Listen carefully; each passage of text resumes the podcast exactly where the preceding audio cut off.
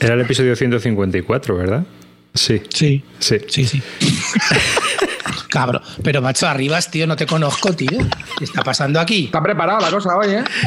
Joder, Arribas, tío. Bis Lúdica, episodio número 154.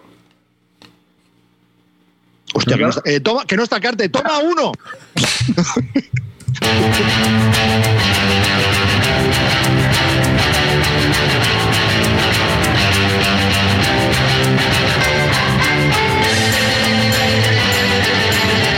Hola y bienvenidos a un nuevo episodio de Bislúdica. Este es el episodio número 154 de esta panda de colgados que van a hablar sobre los nuevos juegos de mesa. Eh, un saludo de quien nos habla, David Arribas, y conmigo hoy tengo a Amarillo. ¿Cómo hablar? ¿Hablar? Yo vengo a cubrir a Carte, me vaya a ver en la esquina inferior derecha. Chitón, ahí, definimos. Vamos para adelante, venga, chicos. Clean Leyenda Barton. Buenas noches, Malevaje. Vuestro pequeño ídolo local está de nuevo de vuelta y hoy vamos a tener un programa divertido, ya lo veréis. Y por supuesto, Calvo. ¿Qué tal? Buenas noches, ¿cómo estamos? Con muchas ganas de tener otro programa más y estar cerca de vosotros. Hoy voy a hacer todos los suspiritos que Carte no va a hacer ya que no está en directo con nosotros. y bueno, pues este es el número 154 de un podcast dedicado a los nuevos juegos de mesa. ¿Seguro? Comenzamos, ya sabéis, todas nuestras redes sociales y demás. La verdad es que ya nos dedicamos simplemente a la audiencia. Deciros simplemente que si nos queréis apoyar, ya sabéis que podéis hacerlo a través de laarmy.bisludica.com. Y sin más, ya comenzamos después de esta corta promoción, autopromoción. Y vamos a empezar a hablar de las Gameón. Clean, clean, no, no, antes de Agameón, de las. O Agamenón, Agamenón. Que. Eh, Clean, oye, un temita. A ver, quiero que me expliques una cosa que me tienes un poquito desconcertated. Te lo digo en inglés para que lo entiendas mejor. Como viajas mucho, eh, vamos a ver. Miedo me das. No, miedo me das. no quieres ir a Essen porque te da mucha pereza. Luego te emocionas la última semana. Te traes una caja llena de juegos y vendes la mitad de ellos precintados ya. ¿Me puedes explicar a qué se debe esto? ¿En serio? A ver. ¿Qué, qué tipo de leyenda eres? Oye, esto se, te, esto se te ha ocurrido justo ahora, ¿verdad, Calvo? No lo estabas tramando desde hace 25 minutos. ¿Leyenda ¿no? suburbana o qué es, qué es esto? A ver, a, a ver. ¿Cómo va a ver. esto? Explícate, explícate. Te cuento la verdad, tío. O sea, Tus votantes quieren oír. Me llegó la caja, tío, y empecé a acumular, porque no me caben más en la librería que visteis. Y empecé a acumular juegos por el suelo y dije, macho, no quiero que mi casa parezca una librería de viejo de Madrid. Y dije, a tomar por culo, vendo todo lo que pueda vender precintado, como sea, y cosas que me hubiera gustado probar, Terramara, que lo acabo de vender, voy a vender también el Orleans Stories, pero es que no me cabe nada, tío. Entonces ¿Y? he decidido que, que no, Pues tío, que no. bienvenido a nuestro no, mundo. A ver, No, no. no ¿Sabes? te doy- Odio, odio varias cosas. Odio las casas llenas de libros, que hay libros por todas partes y por todos los rincones, y en las ludotecas me pasa igual. Odio que esté todos los juegos acumulados. Pero, eh, ¿No lo sabías antes de ir a permiso. Sí, pero hasta que no lo ves Hasta que no te. ahora, ahora, ahora vas a pensártelo dos veces a la hora de entrar en un kit starter de metro cúbico. Hermano, Bueno, la semana que viene. La semana que viene lo tiene todo reclinteado y perdiendo. Bueno, Acabo de entrar en alguno. exijo, exijo una encuesta de votación de popularidad otra vez ya. No, no, déjate, déjate, déjate que ya, ya, ya, déjate de Hombre, historia. De hecho, a ver, arriba está presentado Calvo, el último. Mm, Yo creo que estás pasando a telonero malo, ¿eh? A telonero flojo, Clean. O sea, que has tomado la decisión. ¿Y vas a hacer más limpia? En plan radical. Sí, sí. Sí, no, es que me, me- o sea, me he acumulado. Llevo, llevo ahora mismo mi ludoteca está en 359 juegos, tío. No puede ser, tío. Pero a Es ver, una- si estabas una diciendo- cifra- Arribas, Arribas, primer aviso, primer en plan que has dicho, ¿eh? Primer aviso. Al tercer en plan te corto la lengua. A ¿Qué he ver, pero ¿no te habías metido En plan. en, en una movida ¿En de dinosaurio? Sí. No entiendo, Mm. pero bueno, vale. Tienes una biblioteca en plan. Mm. No somos fefas, ¿eh? No somos fefas. Ten cuidado. Vale, vale, vale, de acuerdo. que, vale, vale. bueno, que lo que quería comentar es eso, que yo creo que yo creo que, bueno, este problema del espacio lo empezamos a tener todos. Y hay ludotecas que ya son inmanejables. 354 juegos, para mí, creo que eso es inmanejable, Pero ¿y sinceramente. no podías haber vendido otro y probar lo nuevo, tío, de ese? ¿En serio? ¿Qué va- ¿De qué vas a hablar en Bislúdica? Es que luego no lo vendo. Es que Yo del grande, del grande. 320 juegos ya. Voy a, voy a mirar. Arribas con lo que tú Joder, yo lo flipo, tío. ¿En serio, Arribas? Sí, tío, tengo, ya tengo la biblioteca super o sea, la ludoteca súper colocadita. Joder, ¿Cuántos tienes tú? yo. ¿Cuántos tienes tú, Calvo? Di la verdad. Que no te está oyendo tu mujer, no te preocupes. No, si lo sabes. Si me, me dieron mañana un pedido y he pedido otros ciento y pico más. Eh, 460.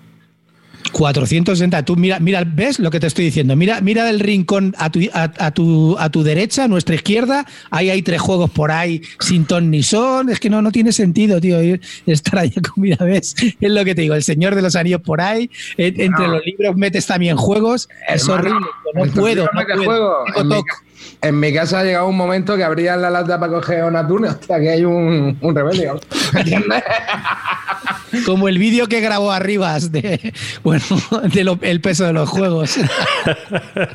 Bueno, pues muy bien, Clint, muy bien, ¿eh? Muy bien, ¿eh? Lo has vuelto a hacer. No, yo tengo que Sí. reducir más, ¿eh? Yo me tengo que quedar en menos de 300. Sí, Pero yo ahora mismo creo que tengo una, 230 y. Bueno, y 20 Amarillo, tú no tienes 230 juegos ni de broma. 230 juegos, 48 expansiones. Hermanico. Y, Bueno, es que expansiones yo tengo como 100, ¿eh? Claro, y un piso de. A ver, lo que pasa es que hay mucha expansión que no ocupa, que no ocupa sitio. porque- Una cosa que tengo que reconocer, yo todas las expansiones de, los LCG no las meto. Si contara eso me iría a los, no sé, ni quiero contarlo. No, No yo, las- no sé, yo no sé si eso va computado en el, en el- A mí me sale en total 363, pero. Claro, tú cuando le das ahí a la lista de la BGG, ¿te- ¿qué te dice? A mí 460. A mí- Luego ya si desglosas, pues te quita ciento y pico de expansión. A, a mí en total me dice 363. O sea, una Ay, me he equivocado. loca. No, tú tienes más. es que es imposible. Tú tienes más no. arribas. Me no me equivocado, me creo que. ¿Cuántos Claro. tienes? 1600. No, no. Os digo, os digo si las expansiones Eso, ahora eso es lo mismo. que tenía cuando tenía 13 años. Es que cu- Espera, cuando espera. me has dicho que, tiene, que tienes ahora mismo menos No, juegos que es, yo, que, no me es- lo creo. es que, es que luego estaba pensando, digo, no, va a ser mi objetivo. Ah, amigo. 76. 387 tengo ahora mismo. Bueno, Mira, yo tengo Pues- 400, mira, yo tengo ahora mismo 465 y, y, y y expansiones 150. Eh, y, y lo problema es que hago trampas, porque todas las expansiones de los LCGs, del Arcan Horror, del Señor de los Anillos y eh, Marvel y todo eso no las voy a meter y no las meto. Si no, ni, ni quiero contar lo que se me subaría el paso. No, no me apetece. Ya, meto expansiones así gordas de juegos y tal. Hay algunas que ni meto, ¿eh? Ni No, promos, ni chorradas de esas. empieza a ser un poco inmanejable esto. ¿eh? Yo estoy ya que he dejado de comprar un poco porque es que realmente no me caben los putos juegos. Y lo que pasa es que tengo muchos juegos sin que no le he dado partidas, tío. Y me jode venderlo, tío. Pero bueno, al final acabará haciéndolo porque. Yo ya compro, compro lo que voy a jugar con mi hijo. Tal cual te lo digo. Buah, Así Yo el yo. problema es que sigo comprando y, y compro y luego vendo precintado. y luego lo recompras. Estás haciendo lo que tabo, tío. Pues yo compro, compro, pruebo y vendo, tío. Pero yo qué sé, es que vender está complicado, tío. Yo Sí, lo- eh, esa es estoy otra, poniendo ¿eh? juegos- estoy poniendo juegos precintados mucho más baratos de lo que salen en tienda y aún la gente me dice que, que si rebajo más. Digo, pero, pero vamos a ver. A ver, pero es que estoy yo- metido en este ajo, nene, que yo he pagado tanto ya que me conozco el tema. Pero ¿no creéis que es que un poco una locura la cantidad de juegos que hay? Por eso ya no se vende porque está un poco Está muy saturado el mercado. saturado. Sí. Ahora, ahora el mercado es de saldo. O sea, se- o sea, el que quiera vivir de saldo puede vivir de saldos. Joder, pero es que es lo que te digo, claro. A ver, tú te coges, yo qué sé, ¿cuántos de building hay? ¿700? ¿Son tan diferentes entre ellos? No, es que lo mismo tener uno que tener otro. Entonces, eh, claro, luego colocarlo es un poco complicado, tío. Hmm. Has dado con el key de la cuestión. Una cosa, una cosa, una pregunta que os hago. Ah, ¿Cuándo consideráis que una biblioteca, una ludoteca es manejable? Eh, ¿Desde qué número? Sé que estamos hablando eh, desde una eh, irrealidad en realidad, porque me da igual que me digas 130, porque también con 130 sería inmanejable, pero una ludoteca, ¿cuál, cuál es tu número que, el número que Mira. consideras que es manejable? Yo, yo creo que debería ser así. Por ejemplo, Deck Building Games. Tienen tu ludoteca tres. Los mejores, los que tú consideres que son los tres mejores. Para que el día que te apetezca jugar un deck building game tengas entre tres que elegir que, que te apetezca. Colocación de trabajadores, pues otros tres o cuatro. Así, No, pero de eso, distintas tío- mecánicas. Es que No, yo eso no lo tengo es que, así. sí que ¿no? eso es lo que acabas pasa. con 25, no mejor. No, pero no que acabes con No, es que es así. Pero la ¿Qué acabas cogiendo más? con los 25, tío. Si hay un, cuando juega un juego tres, tres, tres, semanas, tres partidas en dos semanas, ya dices, va, este, la próxima vez vamos a dejar que pase el tiempo, porque y con los euros pasa todavía más. Sí, no sé, sí. a mí, por ejemplo, los euros me suelen cansar rápido. Salvo ex- excepciones. La vida te suele cansar rápido. No, coño. Mira, por ejemplo, le estoy pegando al Carson City, tío. El Carson City, un euro de puta madre. ¿Sabes lo que te digo? Pero, eh, pero claro, si tuviera que quedarme con alguno, pues probablemente quedaría con ese de colocación de trabajadores. Pero es lo que te digo, luego yo me juego tres feldadas de estas seguidas, tres Russian Railroad en dos semanas. tío, Pero, y pero luego te- el juego te cansa, ¿sabes lo que te digo? Tienes que dejarlo, que, que- que es un pepino, pero tienes que dejarlo más tiempo en barbecho, tío, creo yo. Yo creo que hay unos juegos que, que sí que te dan para más y son los LCGs. Para mí, yo creo que eso ahora mismo eh, tú te pones a jugar LCGs, tío, y de verdad te metes y no te hace falta otro juego. Es verdad, yo estoy de acuerdo contigo que algunos juegos, si, los, si en una semana le echas tres, cuatro o cinco partidas, eh, se te hace bola. Pero a mí, por ejemplo, Arcan o, los que, o El Señor de los Anillos, no se te hace bola, sinceramente. A mí, a mí me pasa con Aristella. Aristella puedo jugarlo. a- es que es lo que te digo, como el juego tiene tantísimas combinaciones, tío, pues no te aburre, porque tiene. No se repite en dos partidas. Cosa que en los Eurogames es más fácil verle un Mira, patrón a- repetitivo. a- anoche fuimos a casa de Carte a jugar, eh, Canales, Zoro, eh, Carte, bueno, su hija y yo, luego vino Carte. Y, y jugamos, nos pasó una cosa, tío, siempre pasa con este juego. El- eh, eso es lo que es cuando se llama un pepino, cuando tienes un pepino, que por muchas veces pasa, pues es que da igual cuando te toque, cuando te cuando hablas del pepino, todos quieren jugar. Que jugamos, que no sé qué, qué tal y qué cual, y dice Carte, coño, ¿un Nations? A muerte, a muerte, tío. Es un pepinardo, tío. Cuando tienes un pepinardo de esos, pues lo sacas y le das a muerte, sin ningún problema. ¿Cuántas veces podría jugar al Nations X? A mí el Nation Yo no yo me lo sigo- yo al Nation lo sigo jugando bastante y me flipa el Nation. A mí eso me pasa- No, amarillo, no digo que sea el Nations, pero No, no, no, claro, Ya, tienes un pepino. Un Brass me lo juego cuando sea, por ejemplo. A mí el Brass me encanta. Cuando dices, juego me lo que- cuando que sea. alguien dice, venga, echamos un brass, un TTA, un adentro, a muerte, venga. Tío, esos, esos juegos los tienes que tener en tu ludoteca, sí o sí. De, Es todas formas, de todas formas, también yo creo que los pep- o sea, eh, la, la afición, esta afición nuestra, también tiene su rollito de jugar a la novedad. También te apetece probar lo último que ha salido. Pero eso, eso es. Pues, la es- mecánica definitiva. Eso la que- culpa- que tu vida. La- En parte la tenemos nosotros, ¿no? Porque solo hablamos de, de lo que vamos jugando y obviamente eh, nos vamos retroalimentando con novedades. Pero es una. eh, Hay un perfil. eh, ¿No veis últimamente un perfil excesivamente consumista? Bueno, A ver, yo creo que tiene un poco también que ver con el tiempo que lleves. Yo creo que cuando llevas más tiempo en la afición, al final compras menos. Yo me acuerdo cuando entré, eh, entré como un elefante en una cacharrería. En los primeros tres meses me Clásico. compré 80 juegos. Cuando, a- amarillo, era cuando molabas, antes de convertirte en, en el Seneca Catón que ahora mismo eres, que no haces nada más que dar lecciones de moral para que la gente Pero lo eso, eso- eso nos pasa a todos. Y al final lo que haces Claro. arriba es a la gente que tiene colecciones como las tuyas y al final, pues, juega a, a- Nations de vez en cuando, pero que quieres probar cosas nuevas para ver qué tal son. No, yo, la verdad es que yo me compro mucha novedad por Bislúdica. Si yo, a mí me gustaría jugar a cosas antiguas y no hacer Kickstarters, pero al final me debo al público y. ¡Qué bueno, falso!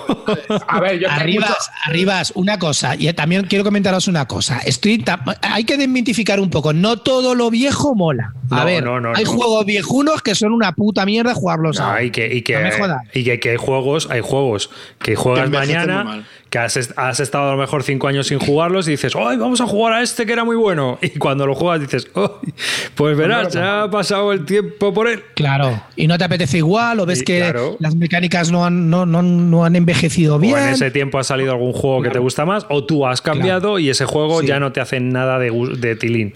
¿no? O sea, Pero es que yo cada vez estoy más cansado de ver, tío, eh, lo, el, el alabar a lo más antiguo, a este juego qué bueno que Pero, es, no sé. Si es al revés. Si lo único que hay son alabanzas por lo nuevo, es imposible. No creas. Eh, pero tronco, si llevas algo, eh, vas a las quedadas y vas con algo viejo y es que estás paseando juegos, todo el mundo quiere jugar a la, a la última novedad que está saliendo en Twitter. Estoy hablando de la afición, ¿eh? porque aquí hay dos partes. Por un lado está la gente que juega juegos de mesa y que pueden ser aficionados, pero yo estoy hablando de la gente que, pues, que está en la BGG, que está en Twitter, que está eh, eh, pendiente de los Correcto. podcasts.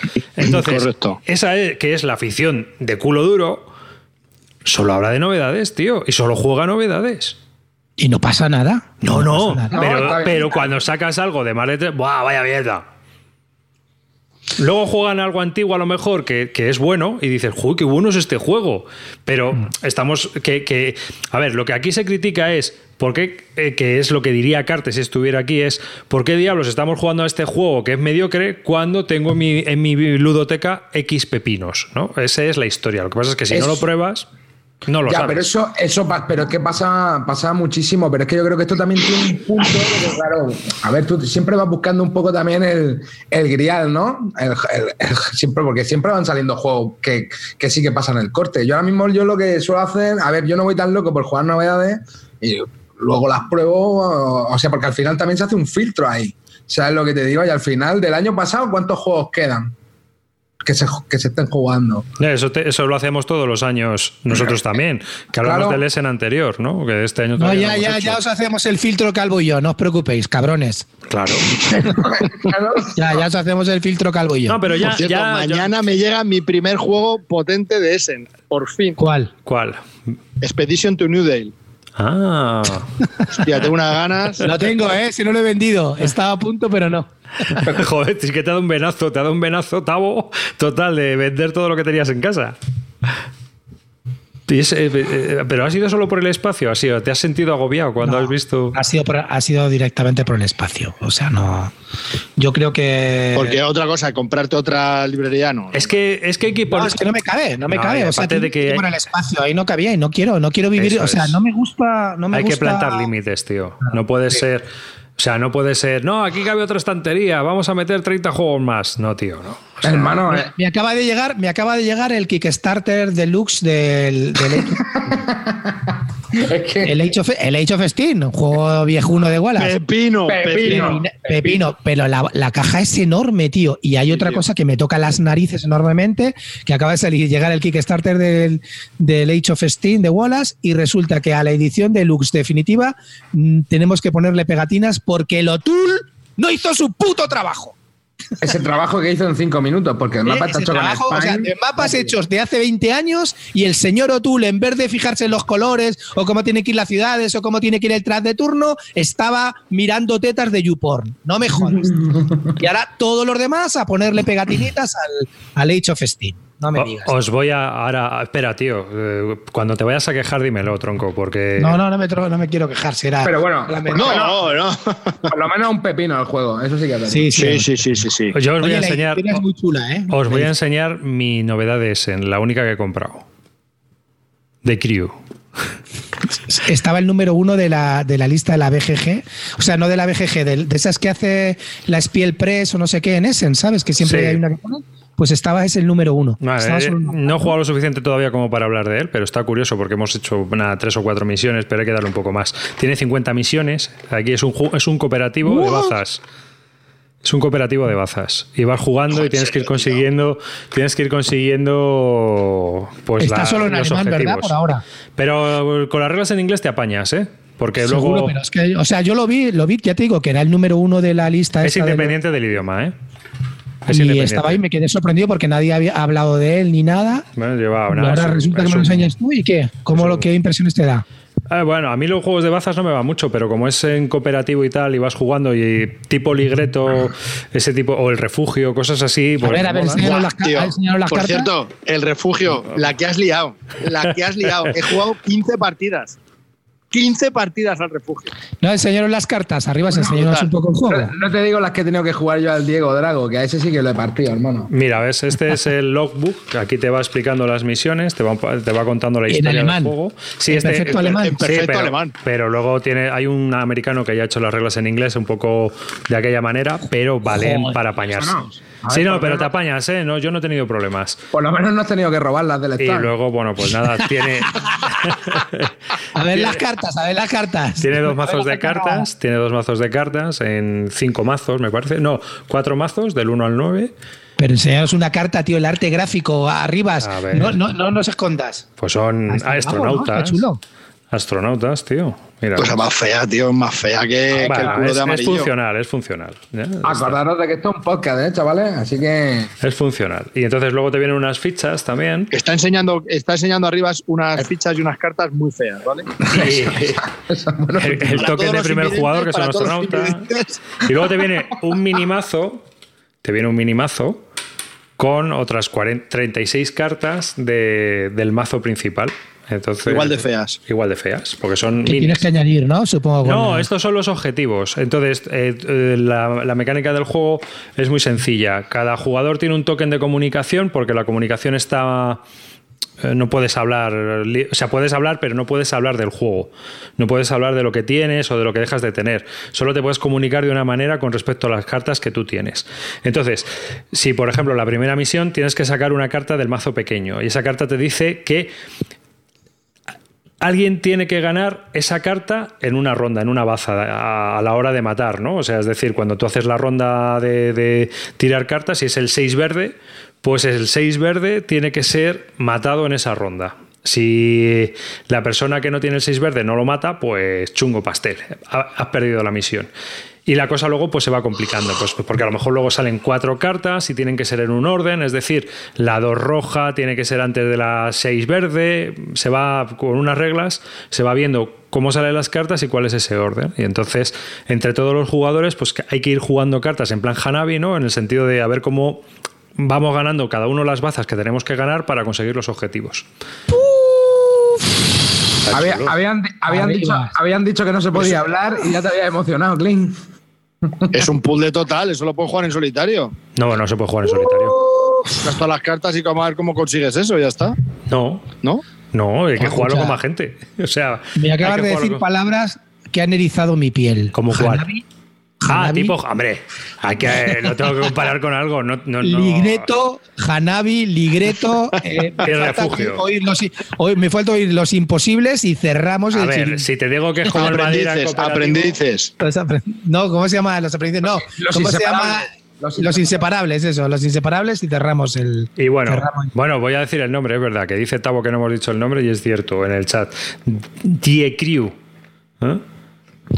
¿Qué quiere decir la tripulación? La tripulación.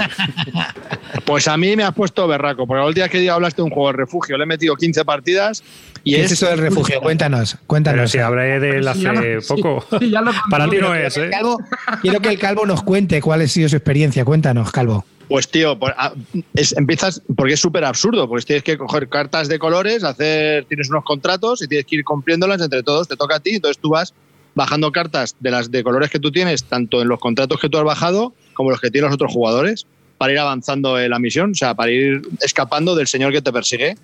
Y todo esto está medido con un temporizador de 30 minutos que tienes que avanzar durante todo el libro con esos 30 minutos.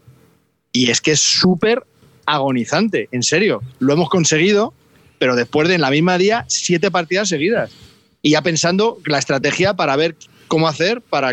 ¿Pero quién habéis jugado bien. esto? ¿Quién, quién Empecé a jugarlo con Julita, empecé a jugarlo con Julita y palmábamos porque requiere un poquito de para. O sea, pu- puedes jugar con un niño, pero para terminártelo. Y luego ya lo jugué con otros dos adultos y hostia, tuvimos que estar una tarde tres horas jugando para, para sacarlo y, y- y muy bien, muy bien, muy bien, muy entretenido. Muy, yo creo que para un jugón, para ocasi- o sea, para un jugón echarse una partida ocasional es muy divertido. Sí, sí, sí. Mola. Y encima Es ese- muy chulo, ¿eh? tienes Es mucha muy presión, tienes mucha presión ahí que te persigue el tío, que te persigue el tío, el asesino. Y hay que hablar entre todos. No, no pongas aquí, espera, no, vamos a esperar aquí. No, si pone la carta avanzamos, entonces ya perdemos para la siguiente. No, no, no, déjala aquí. Brutal. Está Llévatelo, llévatelo a las crecas, tío. Llévatelo, chaval, alguna. En serio, mola, ¿eh? Mola mucho. Sí, está No, no me dejan venderlo, ya lo he terminado y lo quiero vender porque son juegos que los cogen, los dejan, pero no, no y, me tú, dejan, y, y tú lo acabaste con las pistas y todo, ¿no? Que tienes que conseguir que solo haya una pista Sí, de claro, cada. claro, claro, Joder, claro. Eso es difícil, ¿eh? Nivel medio, nivel Yo no lo he medio. sí, conseguido, sí, sí, ¿eh? Vamos. No lo he te digo que, que gritamos todos cuando llegamos al final. Uf, Es que además, puntito, ¿eh? además mola mucho en, en la última pantalla, ¿no? Cuando llegas ahí al refugio, el asesino va por un lado y tú vas por el otro. Y pasa como en las películas, que te puedes, te puedes ahí ver de frente y vas corriendo cada uno diciendo a ver quién llega antes a la casa. Porque si llega el asesino antes que tú, te ha matado. O sea, es alucinante. Está, está, se lo Está ha muy chulo, currado está muy chulo. Muy, Muy Tío, recomendable. vale, vale tre- ¿Estamos hablando del mismo, del que vale 37 pavos? Sí, Sí. sí, sí, sí. Sí, que es de generación Pues es X, además, aquí en España. Muy chulo, muy chulo, muy chulo. Hay, muy unas, recomendable. hay verdad. unas novelas también de, que también están en español. El que le guste los thrillers policíacos, este autor en Alemania ha vendido una barbaridad. O sea que, que y está basado. Lo, lo ha sacado, lo ha sacado Gen X, ¿no? Sí, Bien, sí, sí. Pero vamos, Clean, esto no es territorio Barton, ¿eh? O sea, esto No, es no, para no, jugar, ya, ya, ya, pero bueno, esto es para decir- jugar con el calavera y musiquita, con la musiquita que te pone y venga, venga, rápido. Pero, pero, pero hay, no no hay que estar muy pasados, ¿eh? Porque no, no, No no, llegas. pasas ni del primero, ¿eh? no llegas. A ver qué te crees que hicimos en el oeste. A ver si te crees que construimos el ferrocarril la última vez. Pues sí, el refugio ya hablamos de él en, el anterior, en los anteriores podcasts y es muy recomendable. Yo me lo compré, lo he jugado, 15 partidas Vale, y es brutal. Brutal. Te ha encantado. Vale, vale. Ah, mucho, me alegro mucho, de que te haya gustado mi recomendación. Sí, sí, por eso has puesto el de Crew y pues para adentro estoy, ya estoy. ya The me- Crew está muy bien también así, en ese plan, ¿no? Hay que, eh, te- es un puzzle, ¿eh? A ti te ligre- a ver, gustará. Repito otra vez- sí. las influencias. ¿El qué? Li- Ligreto. Ligreto. Ligreto, Hanabi. Aprendices. mm, mm, el virus no. No, ya está. es un juego de bazas. Es un juego de bazas. Ya está. I'm in. Y al, al calvo le gusta. Y además son 13 De, pavos en de do- Amazon. de 2 a 4, de 2 a 4. Sí. No, de 2 a 5. De 3 a 5. Viene con reglas para jugar a 2, De fácil pero de riva. 3 a 5. Está en Amazon. A 13 pavos. Muy bien. Hasta luego. Va ello. Va a quitar el, el modo avión. Sí, efectivamente. Si suena el teléfono es que he quitado yo el modo avión. Vale, Tengo que hacer unas cosas, unas Eh, compras de Navidad. Eh, y Clean, mientras va comprando Calvo Die Crew, eh, de que es de Cosmos, no sé si a- lo mismo aquí lo saca de Bit y todo. ¿Qué tal, tío, el Marvel Champion este que has probado en las Game On? Bueno, vamos a hablar un poco de las Game On. No está, no está. Carte, es una pena que no esté Carte, porque también estuvo con nosotros allí en las Game On. Y bueno, este año han cambiado de, de escenario. Antes eran en la nave Boy Teacher y este año las han hecho en el Wanda Metropolitano. El Wanda impresionante, la verdad. Yo no había estado todavía y el, el sitio es impresionante, ¿no? Tú que estuviste Sí, yo tampoco había estado y la verdad que sí, además hice el tour y todo guiado, o sea que muy bien, la verdad que me- como estadio, como instalación está muy bien y la verdad que, que bien, bien. Cuenta, mí- cuéntanos tu experiencia en la Game On. A mí lo que no me gustó mucho fue que hay mucha menos altura eh, que en, que en la, en la nave Boy Teacher y al final, eh, al principio te agobiabas un poco. ¿No te pasó eso a ti? Que la altura A del ver, yo edificio... sinceramente a mí es que las Game On eh, estuve poco tiempo ahí, yo solamente fui a juego organizado porque a mí las Game On como, como evento no es, no es, no soy su target, yo no, no, no pinto ahí nada, sinceramente, no llevo, no, no llevo ningún niño pegado a mí, no todos los juegos que estaban ya los había probado la mitad o más de la mitad o mucho más de la mitad y la verdad que no, no soy su target. Fui solamente al tema, estuve todo el rato metido en lo del juego organizado, que fui a los dos eventos, al de Arkham y al de Marvel, y en lo otro pues pasé 10 minutos y, y ya está. Vi lo que había y nada más. No me gusta que era un poquito estrecho el pasillo y tal, pero Claro, sí, pues eso. Calvo ya ha consumido. Gracias, ha realizado tu pedido. Bueno, pues nada, ya soy el propietario de otro juego más. ¡Vámonos! ¿Cuánto Arriba, tenía? Cállate la puta boca. Regístralo a la BGG. Bueno, pues eh, yo, te- yo fui con Pablo, mi hijo, al sábado. Eh, había mogollón de gente, más gente que el año pasado. El año pasado pudimos jugar, no a lo que quisimos, pero a casi todo lo que quisimos o estuvimos jugando todo el rato.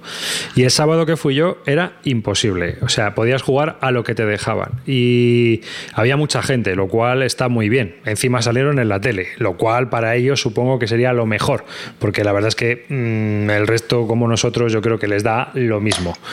Esa es mi opinión. Y, y cuando yo estuve ahí el sábado, el problema que yo le veo es que, por ejemplo, Babilonia de Ludonova, que estaba allí, había una mesa con el juego. Una mesa con el juego. Mm, Esto no pasó ya el año pasado igual. Sí, tío, pero es que este año ¿No había- aprendemos o qué? No, pero había muchas más mesas que el año pasado, ¿eh? Había muchas más demostraciones que el año pasado. Eso también es cierto. Pero había tanta gente, yo por ejemplo en Babilonia, que lo voy a adquirir, pero eh, otro más, otro tendrá que salir, que, que al final... es que no- el Babilonia es tu target, ¿eh? es mi target. Pero yo no lo pude probar, por ejemplo, o el Yukon Airways, que me hubiera gustado probarlo, pues tampoco lo pude probar. Por poner dos. Y había algunos cuantos infantiles que había allí que era imposible. Había una cola de narices. Y al final estuvimos jugando a lo que nos dejaron. No, no hubo otra. Eh, esa, esa es eh, quizás mi crítica principal. En el lado positivo, bueno, pues la verdad es que por lo demás muy bien. No sé, a mí me, me parece que son unas jornaditas que están bien. Ahora, hasta el punto, yo fui gratis, porque fui con un pase de prensa. Pero, Yo he pagado. Claro, tú has pagado. Pero si vas a juego organizado. a juego organizado, yo creo que merece la pena. Este año merecía la pena, que el año pasado hubo muchas ver. críticas.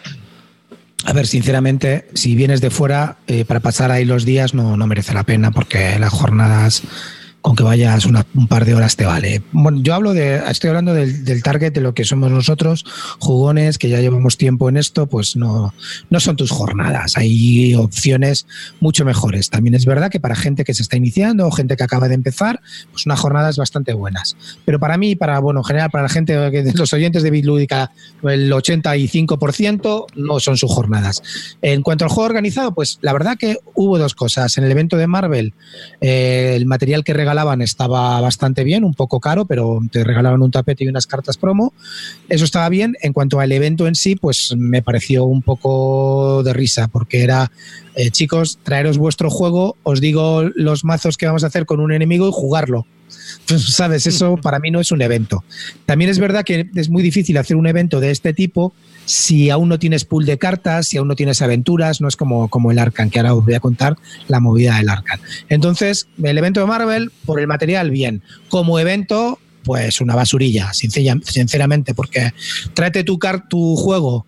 eh, nadie te explica el juego, eh, porque se supone que era un evento de presentación, algo te tendría que presentar, pero bueno, nadie te lo explica. Tráete tu juego, coge tu mazo, cada uno coge su mazo y os digo el enemigo y las cartas que hay que meterle al enemigo. Jugarlo. Decirme el resultado. El resultado era ganar o perder. Y si ganabas, un tío apuntaba eh, un palito en ganar y si perdías, un palito en perder. O sea, decirte, bueno, no sé si ganaban los palitos de perder o los de ganar. Tampoco nos importaba a nadie. Entonces, como evento, pues ya te digo, vale, ahí está. El merecía la pena por el material promocional, que el tapete estaba muy bien y las cartas promo son chulas. En cuanto al evento de Arcan, eso fue la burrada. El evento de Arcan, en cuanto a material, también estaba muy, muy bien. Te regalaban el evento. Hicimos un, un- un- un escenario que se tenía que jugar 152 que estábamos contra, contra un bicho, contra el moco verde, le llamamos, que era un, un ser que había venido del espacio, es como el, como estaba ligeramente basado en el color que vino del espacio de Lovecraft. Es verdad que aquella, aquel, aquel, aquellos seres alienígenas que inundaban una granja y convertían todo en, bueno, en, un color eh, grisáceo oscuro, tal, en esto era una cosa verde que iba devorando todo. Y, y si ves, el- y había que hacer- hacerle entre, entre todos, pues mm, como 2.200 de daño ¿no? al, al bicho para ganar y conseguir set- eh, 900 pistas entre todos. Entonces era un descojón y la gente, que el tipo que lo organizó, parábamos, nos, nos contaban el escenario, la gente que lo organizaba le echó muchísimas ganas, iban contando todo el rato las pistas, contando los daños que estábamos haciendo y todo eso se reflejaba en una pantalla en el centro y nosotros íbamos viendo Qué guapo. cómo iba evolucionando. Estaba guapísimo, te lo digo de verdad. Me pareció alucinante. El resultado, ganamos, a falta de cuatro segundos se hizo el último daño y entró.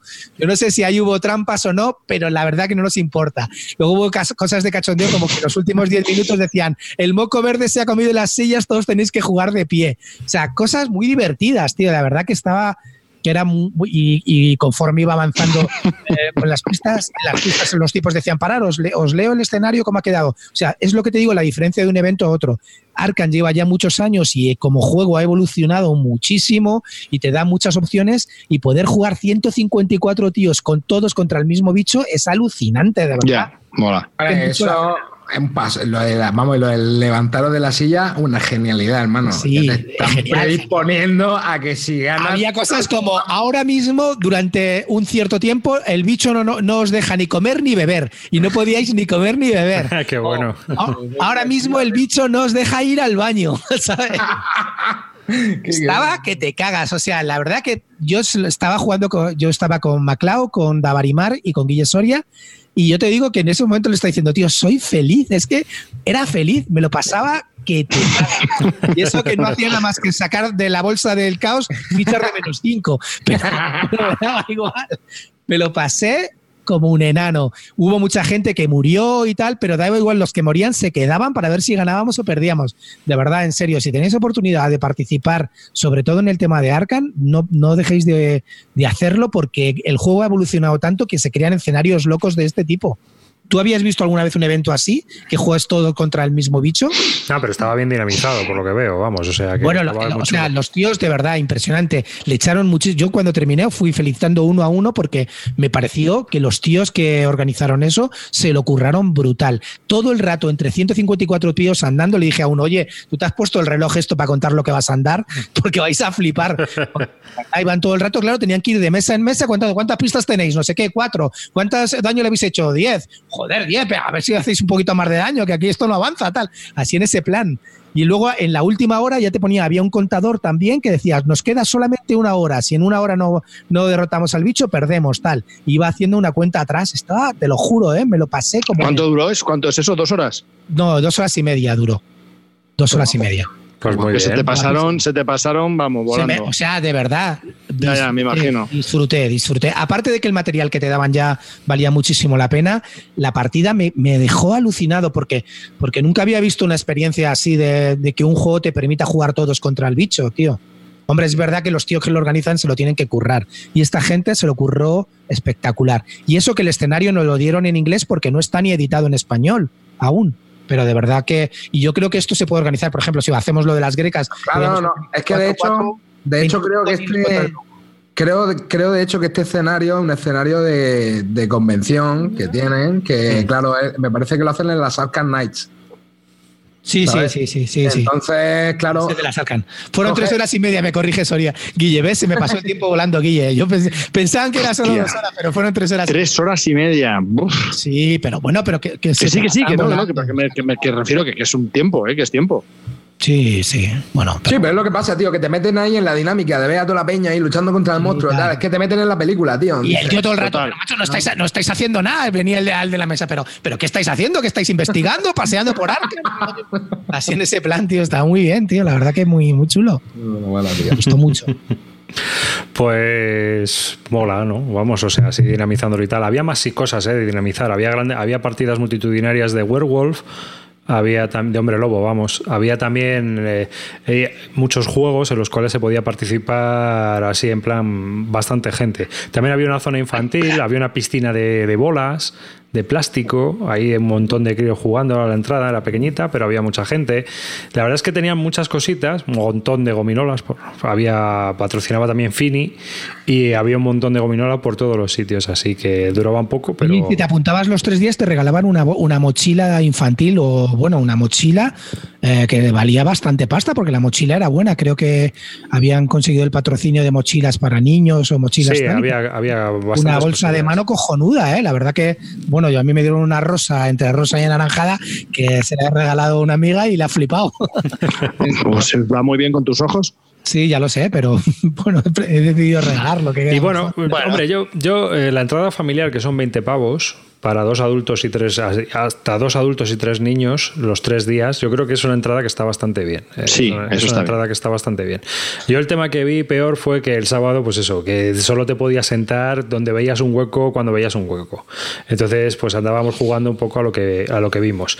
Y ya por último decir que, bueno, que nos saludó un montón de gente, tanto a Carte como a mí, así que muy agradecidos. No voy a dar todos los nombres porque fue un montón de gente la que nos saludó y la que, pues, eh, se nos dio la mano, aunque había, pues, podcasters, estaba, un montón de gente, no voy a hablar. Y luego también probamos, que ya lo hablaré con Carte porque no se lo voy a pisar, el Orb Hunters de Germán, que es eh, que ganó también, que es el diseñador de Kingdom Defenders y que ha sacado el juego con eh, ediciones Primigenio y que tuvimos el honor de que nos lo enseñara allí en directo, envió el propio diseñador a jugar y estuvimos jugando una partida. Pero hablaremos de él cuando esté Carte, que hoy no ha podido estar con nosotros, que yo creo que ¿Suspiro? ¿Suspiro un poquito?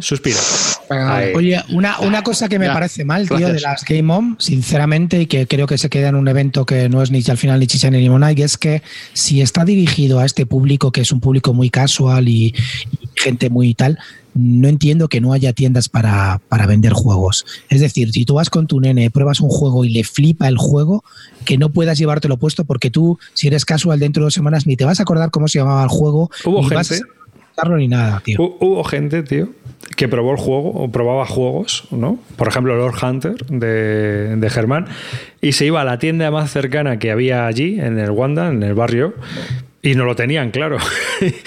y entonces pues se quedaban sin comprarlo. O sea que por eso te digo que, no sé, gente que era de fuera de Madrid, ¿no? Entonces... es que yo no entiendo, no entiendo que no haya una tienda. Yo entiendo que las tiendas se pueden mosquear, pero si tú vendes al PVP dos o tres tiendas para si vas, si estás enfocando esto hacia ese tipo de público, que se lleve calzado el juego, punto y ya está. Ya, ya has cumplido un poco más tu objetivo. Pero yo, yo creo que debe haber algo ahí que no, porque... No, yo, yo, les entiendo. pero, esto, pero, pero esto que se te ocurre a ti, seguro que se les ha ocurrido a ellos. Sí, no, ellos lo hacen, ellos lo hacen para no hacer la competencia a las tiendas y, que, y, que, pues no les pongan verde. Pero algo, algo pues que dejen ir a, algunas tiendas cada año diferente, que roten, que hagan lo que sean, pero ese, a ese evento, para mí, en mi opinión, le falta venta. Ya, bueno, hay otro beneficio, hay ¿eh? otro beneficio positivo, y yo no sé si tú lo ves aquí.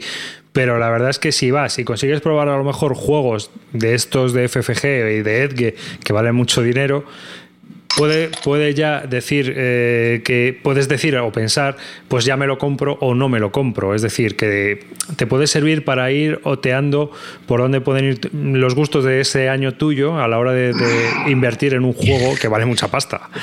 Eh, arribas, arribas. Dime. Eh, soy esclavo de la novedad, que a mí eso no me vale, que yo compro, pruebo y luego ya ven. pero a mucha gente. O no, pruebas o no. Pruebas o ni desprecintas. es que ni lo has desprecintado, o sea, ojo. es que ahora ya una variable nueva. o sea, ¿para qué vas a ese? ¿Para qué vas a ese? ¿Para hacer un programa gracioso? Me he traído un juego de ese y, se le acaba de llevar otro puesto gratuito. Ahí está. Pero, y Clean, el, el, Legendary, que vas a ir a muerte, o sea, el Marvel este, ¿vas a ir a muerte? el Marvel, sinceramente, bueno, ya hablando ya del juego en sí, a mí el Marvel mm, tiene una, una, cosa buenísima, ¿vale? Que es que montas la partida en dos minutos. Es decir, véndemelo, Clean, véndemelo. No, no. O sea, no quiero que me vendas tu copia, quiero que me vendas el juego. No, no, a ver, el juego, el juego para solitario va, va como un tiro. Perfecto. Ya, ya, está, comprado.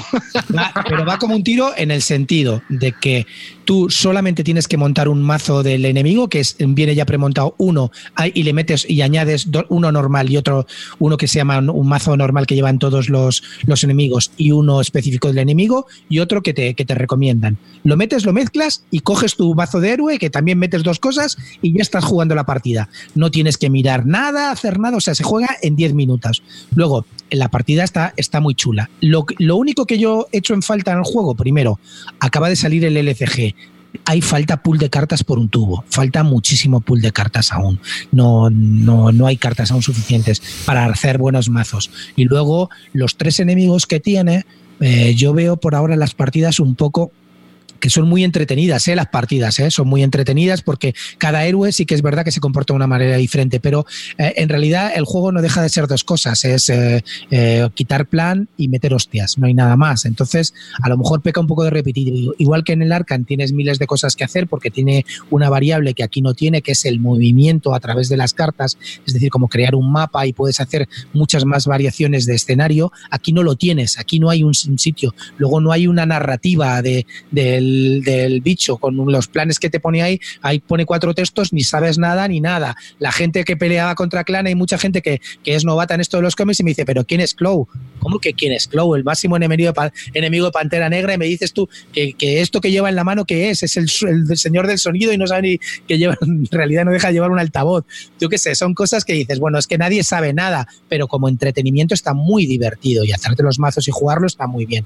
Para mí le falta narrativo, y también le falta un el mazo de cartas y le falta un poco pues la variedad que te, que te va a poder dar el Arcan. Aquí no sé si esa variedad se va a poder alcanzar. Espero que sí. Vale, y esto de lo que habla Amarillo, el Legendary, ¿esto, esto qué es? No, le se llama Marvel Champions. No sé. Eso, Marvel Champions. Sí, es que no se entera de nada en lo normal. Bueno, hay gente, hay gente que lo ha probado en el chat y nos están comentando que le parece plano y tal, pero yo creo que es demasiado pronto, solo con el core. Claro, con el core. ahora, mismo, vamos a ver, dice, pero teniendo el Señor de los Anillos y Arkham merece la pena. Vamos a ver, para mí es una experiencia distinta. Bebe de los dos, bebe de los dos, bebe más del Señor de los Anillos que Arkham, porque de Arkham es más difícil de beber, porque Arkham tiene mecánicas mucho más diferentes. Bebe más del Señor de los Anillos. Es un juego mucho más rápido, se juega más rápido, enganchas a la gente mucho más. Mira, te pongo un ejemplo de Avarimar, el que estuvo con nosotros ahí, dice que ha enganchado a su señora y que su señora le está diciendo ahora mismo que cuando sale el mazo del Capitán América porque lo quiere tener ya.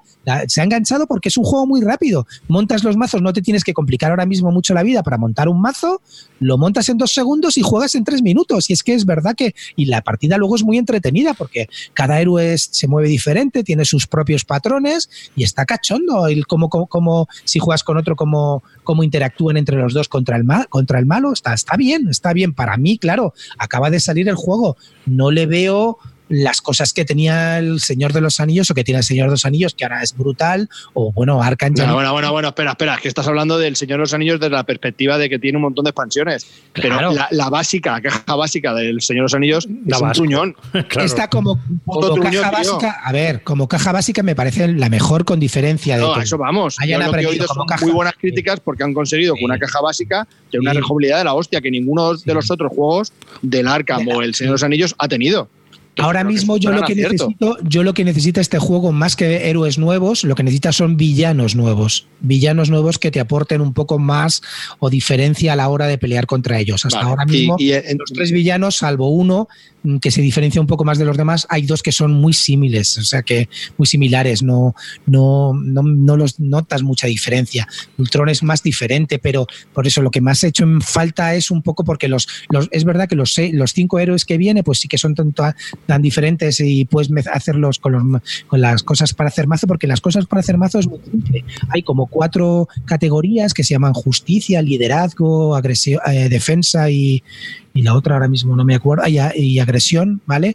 Entonces coges el, tu mazo de héroe que viene específico y mezclas uno de esos con unas y, otras cartas neutrales, es decir, el mazo lo haces en 10 minutos, en, en 10 minutos, ¿eh? en, en 3 segundos, no, no hace falta más. Lo único que yo veo para ahora mismo en las partidas se me hacen un poco similares. Calvo, no te pegues al micro. Hostia, ver, no, y dice, ¿no echas de menos un, modo campaña? No, no echo de menos un modo campaña porque este juego precisamente lo que lo diferencia del de, Arkham es que no tiene modo de campaña y que se juega rapidísimo y que engancha a la gente. No lo echo de menos porque en eso se diferencia, ¿ves? Da menos pereza de sacar. ¿Y lo nuevo esto que, que va a salir qué es? Van a, salir, eh, han anunciado ya tres packs, me parece, el del Capitán América, el de eh, Miss Marvel, creo que es, la chica esta que, que es... Que Capitana Marvel, ¿no? No, esa, esa viene, creo, en el juego. Capitana Marvel ya viene, se llama Miss Marvel, que es una chica, una árabe que tiene así los poderes de, pues como de Mr. Fantástico, de, No, pero lo que decía amarillo, ¿qué es lo que decía amarillo? ¿Qué es eso? va a salir un, un, mazo de enemigos que se llama el, el el Duende Verde, eh, el Goblin creo, y otro que es eh, la Brigada de Demolición. Pues entonces la Brigada de Demolición, por ejemplo, ya es pelear contra cuatro tíos diferentes. Un poco como, como aquella aventura del Señor de los Anillos que peleabas directamente contra tres orcos, ¿no? Que te aparece contra tres trolls que ya te parecían enfrentados. Entonces ya creo que ahí va, por ahí va a ir el tiro, ¿no? Porque ahora mismo ahora mismo para mí, cuando ya, ya, ya, llevo 15 partidas, ahora mismo le echo de menos un poco de chicha en los malos, ¿sabes?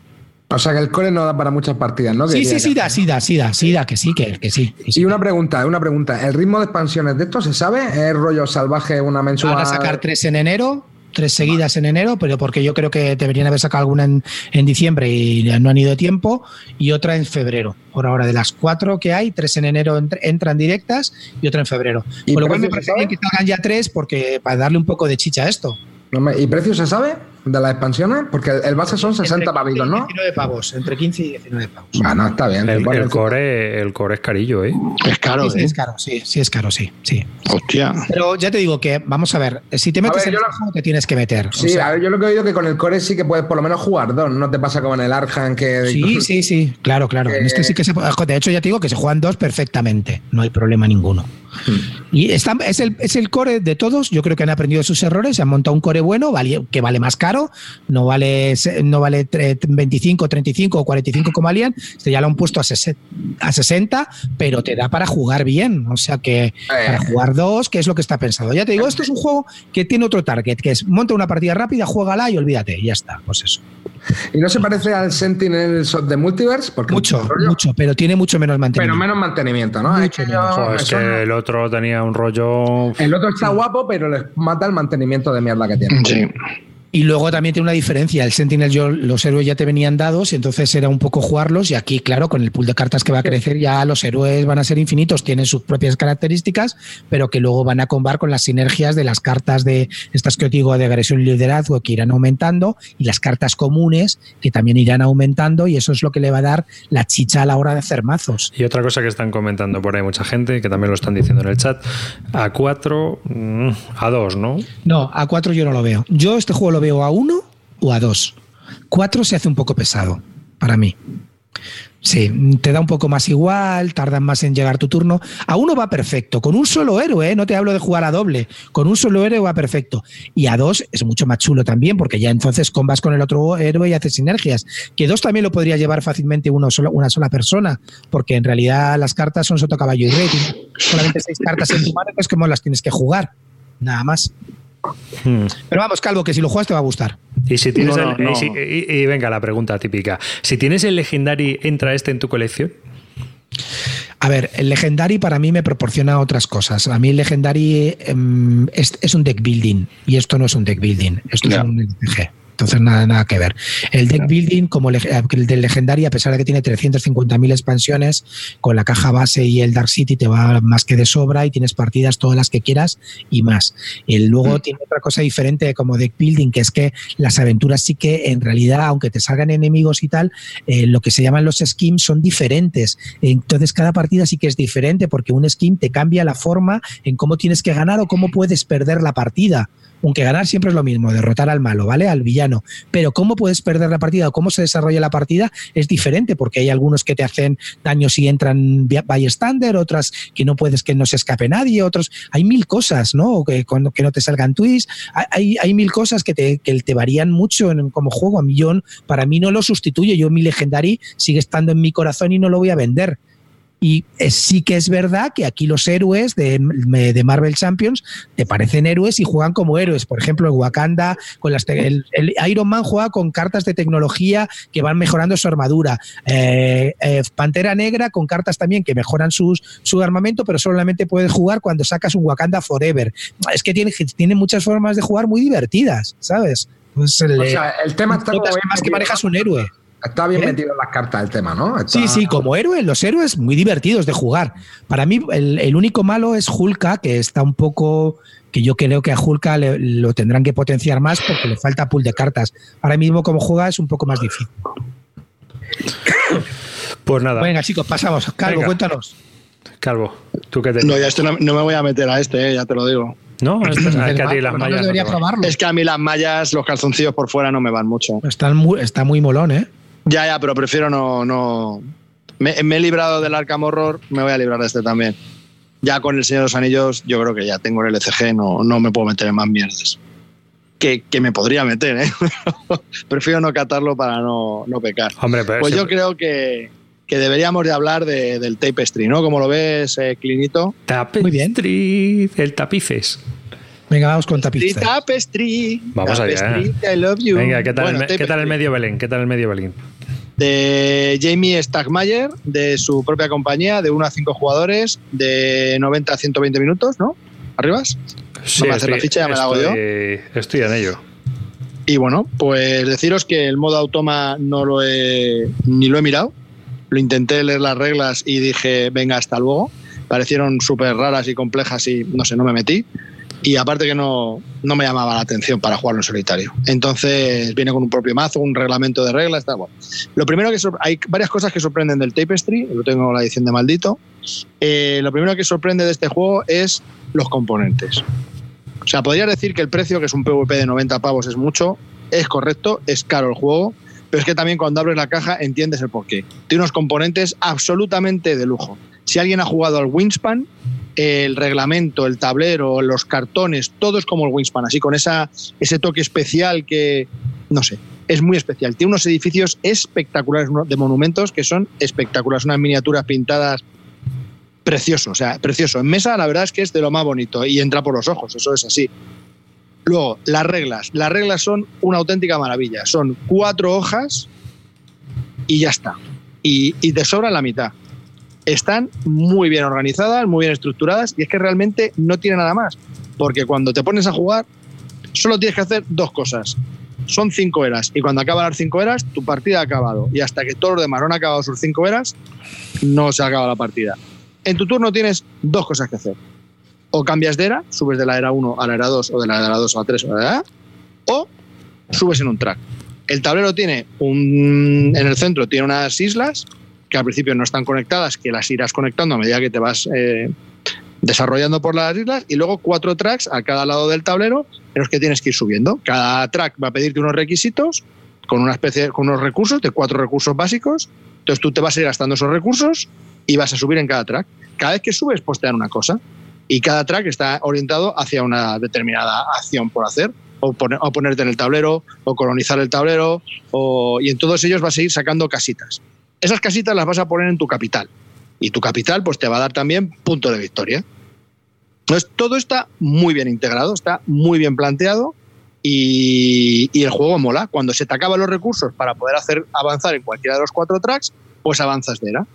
Y en función de los espacios que has liberado con los edificios de tu tablero que hayas puesto en la capital, pues te darán más recursos. Entonces, a medida que vas avanzando, más edificios has puesto en la capital y debajo de los edificios, donde cuando los quitas, pues hay como recursos. Entonces, cuando liberas ese espacio, pues luego te dan más recursos. ¿Queda claro un poco la mecánica? Más o menos, sí. Sí, ¿no? es el clásico este de que vas descubriendo, vas quitando casitas para ponerlas en otro tablero y a medida que vas quitando edificios de tu tablero principal donde tienes todos, pues se van habilitando. Se van habilitando cosas debajo. Claro, o sea, entonces dices, anda, coño, será en vez de tener dos. Eso ya lo habíamos visto en Gaia Project y Terra Mística, amigo. Bueno, sí, vale, me da igual, pero que está muy bien conseguido. Entonces, cada, cuando terminas, avanzas de era, pues te dan un montón de recursos. Y entonces, pues tienes muchas más cosas para avanzar. Y a medida que vas avanzando, pues te van a dar bonus que te permiten también volver a conseguir más recursos. Bueno, caso que cuanto más avanzas, cuanto más eras vas avanzando, pues más acciones puedes hacer, ¿no? Y bueno, pues al final, cuando después de una hora y media, cuando ya todos han hecho sus cinco eras, pues eh, cuenta los puntos y, y, poco más. Los puntos se van adquiriendo a medida cuando avanzas de era, pues te van dando unos puntos también parciales de los que has habilitado, también se ve ahí y, y poco más. Eh, ¿Qué me ha parecido el juego? El juego creo que está bien, está muy bien, es muy entretenido, es muy vistoso y pasas un rato muy agradable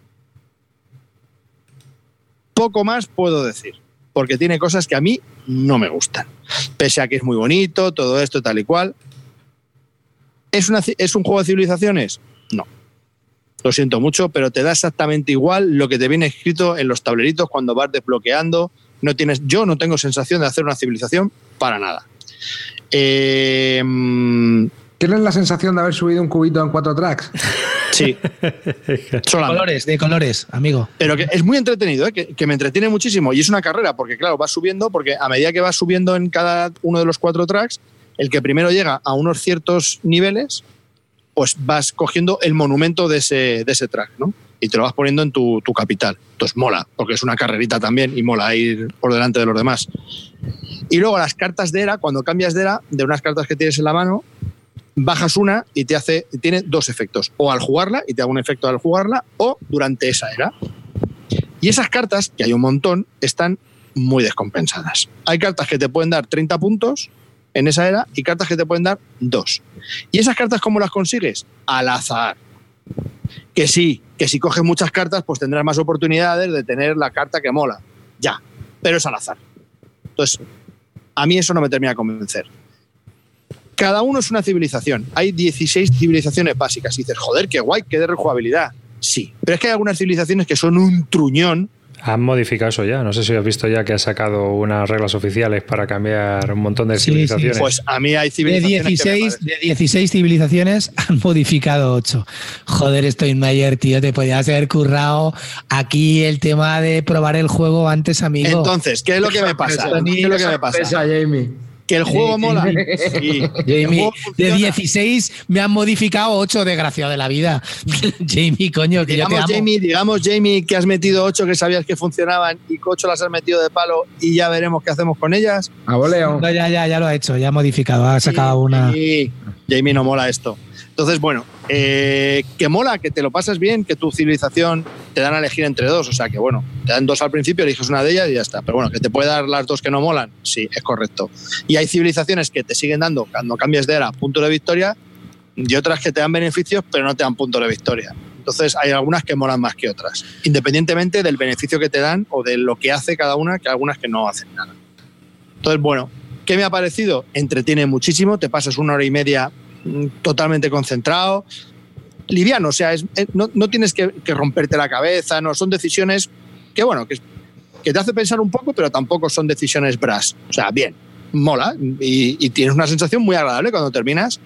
Otro problema que tiene, ya en la primera era ya sabes quién va a reventar.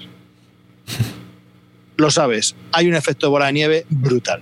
Y es muy difícil cuando uno se va en el, por lo menos las partidas que yo he vivido, y ya he jugado seis o siete, el que se empieza a ir en el track, hasta luego. Le puedes ir saludando con la mano y tú ya sabes que en la primera media hora tú estás fuera y el otro lo va a petar. Porque va cogiendo más cosas que va haciendo y va utilizando. Ya para- va cogiendo la carta, que esta, que no sé qué, va, hasta luego. Hasta Bueno, luego. escúchame, eso también pasa en el Age of Steam, ¿eh? Amigo. Pero, Es decir, pero los, ver, juegos, los juegos económicos, en realidad. Bueno, bueno, bueno, bueno, a ver, a ver, a ver, el Ojo, Age of ojo, Steam, no, eh. suerte, Claro. suerte tiene cero y este suerte tiene mil. Entonces, no es lo mismo. A ver, bueno, yo, déjame que te comente yo una cosa. Yo también quiero hablar del tapestry. Primero, para mí, yo creo que estamos. eh, a ver, la gente eh, primero ha ido ya con el cuchillo en, los dientes. Eh, que una crítica sea que el juego es demasiado bonito, me parece de coña, de coña, de coña. Cu- Cuando estoy pagando eh, 80 pavos por, por el Throne of Alegoría, que valdrá cargado de tal, pero el, el trono, el juego no es ni bonito. Cuando estoy pagando 70, 80, 60 pavos por el Maracaibo, que llevaba lo de siempre de un juego que valía 40 pavos. O cuando estoy pagando eh, o- 80 pavos por el Crusader. O sea, que, que una crítica sea la sobreproducción, es que hay que tener cojones ya para criticar eso. Que, que ahí te está vendiendo humo. No, te está vendiendo un juego como entran hoy en día las cosas, por los ojos. ¿Eso es malo? No, no, No. es malo. Pero entonces, señores, dejar de criticar algo que a mí me parece cojonudo. Ojalá y todos me vendieran los juegos como me vende este tío. Jamie, véndeme así. Véndeme porque tú eres mi ídolo. Estoy hasta las pelotas de que me vendan, ya te digo, eh, el Jinzi, que es horrible eh, gráficamente, y pagué 70 pavos. Entonces, vamos a, vamos a, a situarnos un poco donde estamos. No tiene filtro. Clint. ¿Qué? no, no, pero, pero. Clint, Clint, yo de eso sí que no me he quejado. Yo, lo que, claro. yo lo que he dicho No, son gente- 90 pavos, 90 pavos que los valen. No, yo la crítica, la, Son la espectaculares. la crítica constructiva- crítica constructiva, entre comillas, es que, eh, por ejemplo, los edificios sí que es una sobreproducción en el sentido de que se podían a lo mejor haber hecho con losetas y no sé, no lo sé, ¿eh? yo no lo he jugado. Pero Sí, sí, vamos a total, ver, y el. Blu-ray, la gente habla de que No, podría espera, jugar. espera, escucha, para, espera, déjame hablar. Y, y- y que eh, te permitiría ver mejor el tablero, no sé qué. Yo no sé si afecta o no afecta a la visibilidad, pero es la crítica que yo he, he oído a gente que lo ha tenido. Por lo demás, bueno, bueno, pues, hombre, yo quitando la coña del Belén, que ya tiene los edificios para, para el Belén, ya, solo te tienes que comprar la Virgen y el San José con el niño, pues por lo demás. Edificios modernistas, ¿eh? una pregunta. bueno, un Belén modernista, Art Deco. Una pregunta. ¿El juego tiene interacción? A ver, déjame que yo te- déjame que termine la crítica. A ver, no, es que quería- a ver, es que con el estilo de la bola de nieve, por eso, a ver, que a lo mejor. A ver, interacción tiene. eh, yo te miro, tú me miras y sonreímos mientras estamos jugando por lo bien que lo estamos pasando. Pues Es por eso- No hay interacción ninguna. Pues por eso yo creo que eso, Claro. yo creo que eso es una de, los- de las cosas por las cuales no se podrá afrontar el, el supuesto efecto bola de nieve que dice el calvo, ¿no? Si, Otra crítica, otra crítica para mí, que yo se la critico a mi amigo James Stenmeyer, y es que le puede la ambición. Es decir, no puedes llamar a este juego un juego de civilizaciones. No. No lo puedes llamar. Jamie, No. ahí, ahí te has venido arriba, te has subido encima de la mesa y has sacado el altavoz de Oh, mi capitán. No, Jamie, no es un puto juego de civilizaciones. Eh, Céntrate en la vida, no, porque en realidad ahí un poco estás engañando, porque las civilizaciones aquí no se ven por ningún lado. Es un juego, no sé si llamarle, pues de, de engine de estos de los americanos, de crear tu propio motor de puntos y conseguir ganar. Es decir, de optimizar tus. Tu, en realidad, tienes como cinco eras que jugar y tienes que optimizarlas y jugarlas de la mejor manera. Pero le Total. puedes llamar eras como le puedes llamar fases o le puedes llamar como quieras. No te vengas arriba, Jamie, porque al final va- la peña va con el, con, la, con el hacha y te meten como que te están metiendo con este tema, porque le has llamado el juego de civilizaciones. Es verdad que no se ven ni nos importan. A mí, sinceramente, no me importan. Yo, y esto lo estoy diciendo, la crítica la estoy haciendo eh, contando cosas malas de un juego que me gusta. Tapestry me gusta y me gusta bastante para el peso que es. Es un peso medio bajo, punto. Y es muy divertido.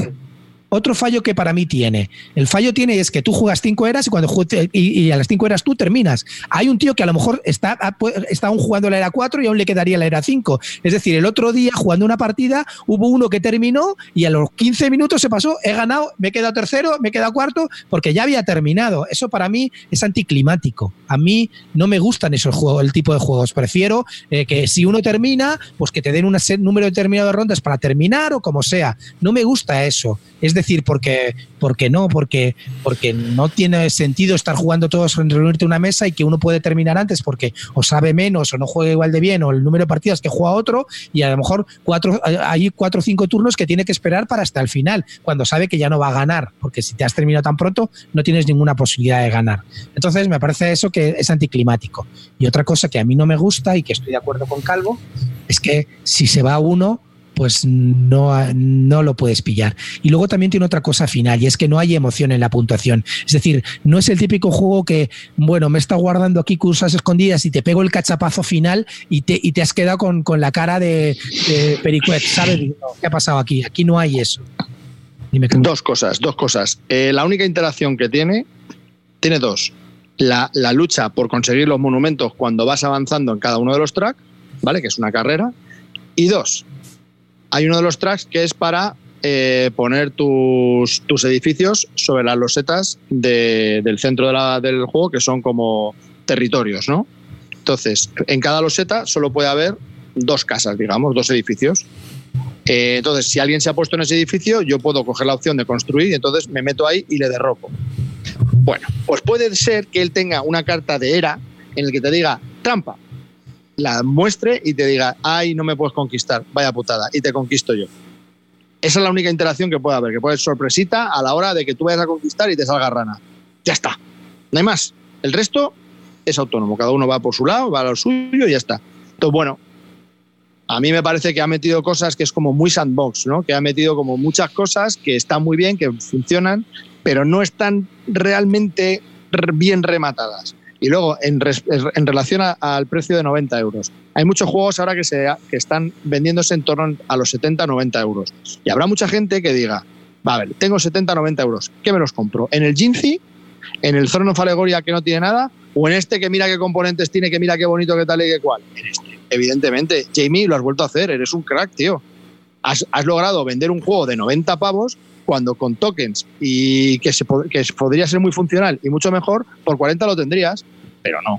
Prefiero hacerlo es que por, 40 a lo mejor no lo comprarías y la gente no, no hablaría de él. Así de claro. Es que el tipo, el, tipo, igual que te critico que se me viene arriba con lo de juego de civilizaciones, el tipo de producción y este juego, por el precio que tiene, para mí no me parece mal. Y, hay, y, y, si además estás empezando ahora mismo en los juegos, esto es un peso medio que te puede gustar mucho, que le puedes dar muchas partidas. Así de claro. A mí, por ejemplo, yo no lo voy a vender, ¿eh?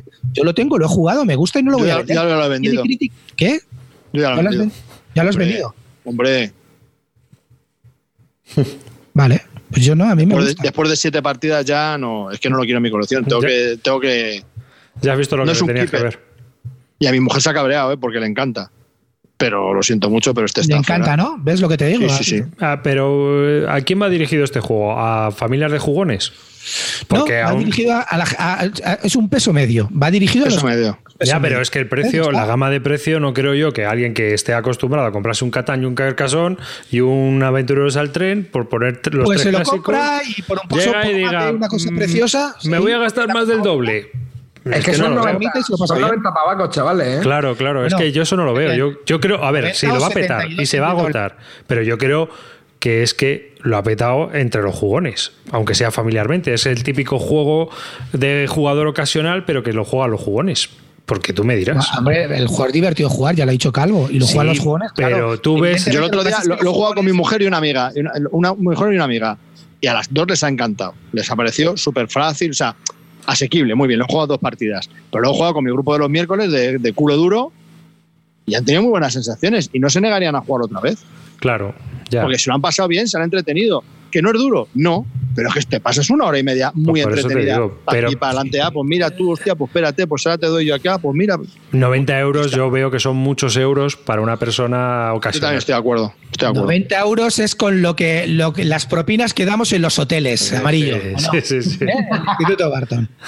Les llevan Sí, la maleta, No, toma, 90 pavos. euros es lo que me gasto yo en comprarme un juego y luego precintado lo vendo en 60. Eso es lo que me gasto yo. Eso, Hombre, yo veo, para mí son 90. yo veo que para los Reyes y Papá Noel, pues a lo mejor a alguien se lo regalan, pero es muy complicado que, que gente que conozco yo, que es jugadora ocasional, le digas, mira, este, 90 pavos. Hostia, te van a decir, hostia, tío, pero si hace tres años me, me recomendaste el Carcassonne y vale 20. ¿sabes? O sea, ¿te lo pasas igual de bien? Sí, pues joder, ver, es que son 70 de, euros hecho, más. de hecho, ahora se acerca la Navidad. ¿Recomendarías este juego a la familia jugona? Yo no. A la familia jugona que solamente no. se pone para jugar, yo sí, yo sí, sin Yo problemas. No, no, son muy, 90 mucho pavos, ya te digo. Pero es por lo, Eh, es por lo que ha dicho eh, Arribas. Es que se van a ir a, a comprar, van a decir 90 pavarrians. 90 pavarrians, pero en familia jugando y divirtiéndose. Mí- Y Sí, con pero el lo que te que digo, valen además como Belén, como dice. Espera, espera, que, que silencio, que va a hablar amarillo. A ver, no, el público, el público que tiene esto son eh, gente como vosotros que queréis obligar a vuestra familia a jugar, chavales. Yo vaya a dejar los 90 No, no, yo, yo, yo, yo- yo te he dado mi consejo siempre que en Navidad lo que hay que hacer es beber, darle a la zambomba y cantar villancicos. Eh, Jugar que jueguen otros, ¿sabes? No, pero lo- a ver, yo lo veo eso, lo veo un precio. A ver, si, si, si está orientado. Yo para familia no lo veo, no veo una familia, un padre que se hace 90 pavos, hermano, en el juego, tío. Es que lo que te digo, es que 90, claro, no, para nosotros es normal, ¿sabes? Para nosotros es normal porque estamos pillados. Pero eh, llegar a la Claro, yo me acuerdo cuando salió el Rebellion, tío, que eran 100 pavos. Que, A ver, que- ya que empezamos picaban. otra vez con las especulaciones sin sentido. No, ves a la gente que se lo gaste, pero el juego está agotado en distribución. Sí, sí, Ojo. no, pero, eh, pero Alguien se lo ha comprado, Claro, digo yo, ¿eh? Pero yo creo que se la han comprado gente, o sea, gente que compra juegos. A ver, que yo no, no sé, no, la verdad que lo desconozco, es una especulación.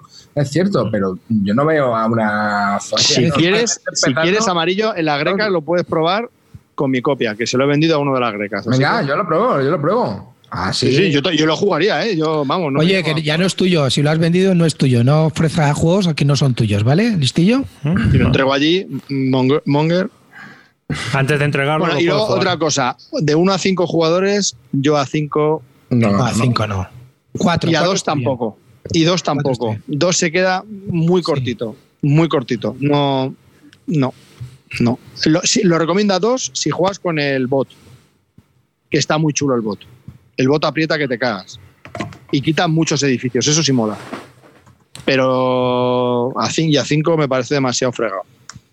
Entonces el, bola de- el- efecto de bola de nieve ya con 5 es brutal. Yo creo. Hombre, yo Bueno, creo que pues que Tapestry bien, me parece que es un juego que está muy bien, que es muy correcto. No es GOTY, no es Game of the Year, no es juego del año, ni mucho menos. Es un juego que está muy bien, que va a tener muchos amiguitos. Y es un juego que está bien hecho, tiene algunos defectitos, pero se puede jugar, es muy jugable. Y no me negaría a jugarlo otra vez. De, eh, top, y medio. top, top five de, de Game, de Jamie, para ti, Calvo. Viticulture, Scythe. Ya. Para mí, para mí, y ya no, no metes ni a este, pero entonces eres un puto falso. No metes ni a este. Y bueno, y Tapestry, vale, ya está. Es que los demás no los he probado. El Euphoria, no lo he Euphoria probado. A ver, yo, para mí, para mí, mi, mi top de Jamie es Side, por supuesto. Bueno, ¿qué coño es Side? No voy a hablar. Stite, coño, como se pronuncia aquí en español. El Stite, este, como le, llamo- como le llamamos nosotros, Side. Bueno, este el primero. El segundo para mí es, es el Tuscany, que yo ni le llamo viticulture porque es Tuscany. Si no, no lo juego, no me parece un juego. El tercero para mí es Tapestry. Y luego viene Euphoria. Y por último, el la Charleston. El Charterstone. Que eso ya lo meto porque no hay otro, pero si no, ni lo metería. Top 3, top 3. No, no, el- a mí el Euphoria también me gusta. Es un juego que está muy bien de dadetes, me gusta bastante. ¿eh? También cortito. También, es que, vamos a ver, si quitas el Tuscany, que ya eh, con el Tuscany ya es un juego duro para mí, eh, Tuscany Sí, sí. con todas las expansiones es un juego duro, pero el Viticultura era un juego demasiado familiar de Sí. este tipo, tipo Charleston, tipo Euforia, pues lo que le gusta a este tío es Side, le salió un poco más complicadillo porque tiene más, es más juego, está clarísimo para mí, es mucho más juego Sí, sí, Pero- un pepino. pero pero claro, eh, Tuscany ya es otro, estamos hablando de otro, de otro cantar. Y, y, pues Euforia, Tapestry, todo esto, pues están aquí. Mejor para mí Tapestry porque es más divertido, pero Euforia también me gusta. Y Charterstone para mí me parece una broma mala del destino. el Charterstone a todo el mundo, ¿eh? ese ha triunfado. Sí, claro, ahí pegó el pelotazo Jamie. Sí. Dijo, yo no, ese... no voy a hacer nada, este, este año no hago Kickstarter, eh, pillármelo y todos los tíos, ¡eh, te lo pillo, tal. Vendió 250.000 Charterstone y ahora salió a correr, ¿sabes? es el, el Seafall de Rod Aviao, es lo mismo, es sí, la cagada del Stegmayer. Efectivamente, sí. Vamos, chavales, ¿qué, ¿de qué queréis hablar? Bueno, Gracias. yo es que solo he probado el, el Stite este y tampoco es que me haga mucho tirín. No me parece un juego no sé, que hay a mí tampoco, a mí tampoco me, me, parece que hay muchos juegos parecidos, o sea, similares. Tampoco es un keeper en el sentido de que no me parece un ¿En serio? O sea, para nada. Vamos. ¿Qué juego? El, el el Sight. El Sight. No me parece. Madre mía. Me parece que va. que es un juego correcto. Lo has probado una vez, ¿no? No, no. Una vez. He jugado. Mira, tío. Vamos a ver, a veces, a veces no te queda más remedio que volver a jugar juegos que a ti no te apetecen, porque la gente lo que juega y tú estás allí. Y pues habré echado tres o cuatro partidas ya, ¿eh? O sea que. No te gusta, no te acaba, no te, no te llega. No, y cada vez que lo juego menos. O sea, no, no es un juego que vaya para arriba, todo lo contrario. Va, va está, está en una línea muy plana y diciendo, venga, pues nada, otra vez al site, a colocar los monigotes aquí. No sé, no tiene unas decisiones. Yo no le veo tensión. Hay una gestión de recursos ahí, pero al final vas un poco guiado por tu raza y realmente no tienes, no hay ningún momento que digas, ay, ay, ay, ay, ay, ay, ay, ay, que me lo va a arrancar. No, lo vas viendo venir y vas haciendo lo que más o menos vas pudiendo hacer. No sé. No me... ¿Pero encontraste ya la novia de la chica del tigre? Eso nunca, nunca, le perdonaré, tío, la, en las historias para no dormir. Qué historia, tío. Qué historia. Así que, bueno, es lo que hay. Eh, y los demás no, no los he probado. No he probado el Viticulture, no he probado el Tuscany, no he probado el Tapestry, no he probado ninguno de estos. No os puedo decir. Pero bueno, eh, sí que probé el Wingspan, ¿ves? Ese sí que le probé, que también me pareció Eso un juego correcto. No es un Game of the Year, me parece que es un juego que estaba bien hecho, de la editorial de este hombre, por la diseñadora esta chica, que por cierto ha publicado un estudio que ha hecho sobre las mujeres en los juegos de mesa. Así que una vez que nos lo estudiemos un día, si queréis lo hablamos, que puede ser divertido. Cuatro tíos hablando. Las mujeres los juegos de. Yo prefiero. Solo quería ver la yo cara del calvo. Avisarme, avisarme, avisarme antes. que yo estaré con, carte, estaré con carte con un dolor de cabeza. Lo he dicho para ver la cara del calvo. Lo tengo clarísimo que no me meto en esos charcos ni de broma. Todos, todos esos temas paso palabra, pero ampliamente. Paso. Y, pero a vosotros nos parece un poco que este hombre, el Stepmeyer, cambiando de tema, volviendo a, al, al, hilo conductor de nuestro programa.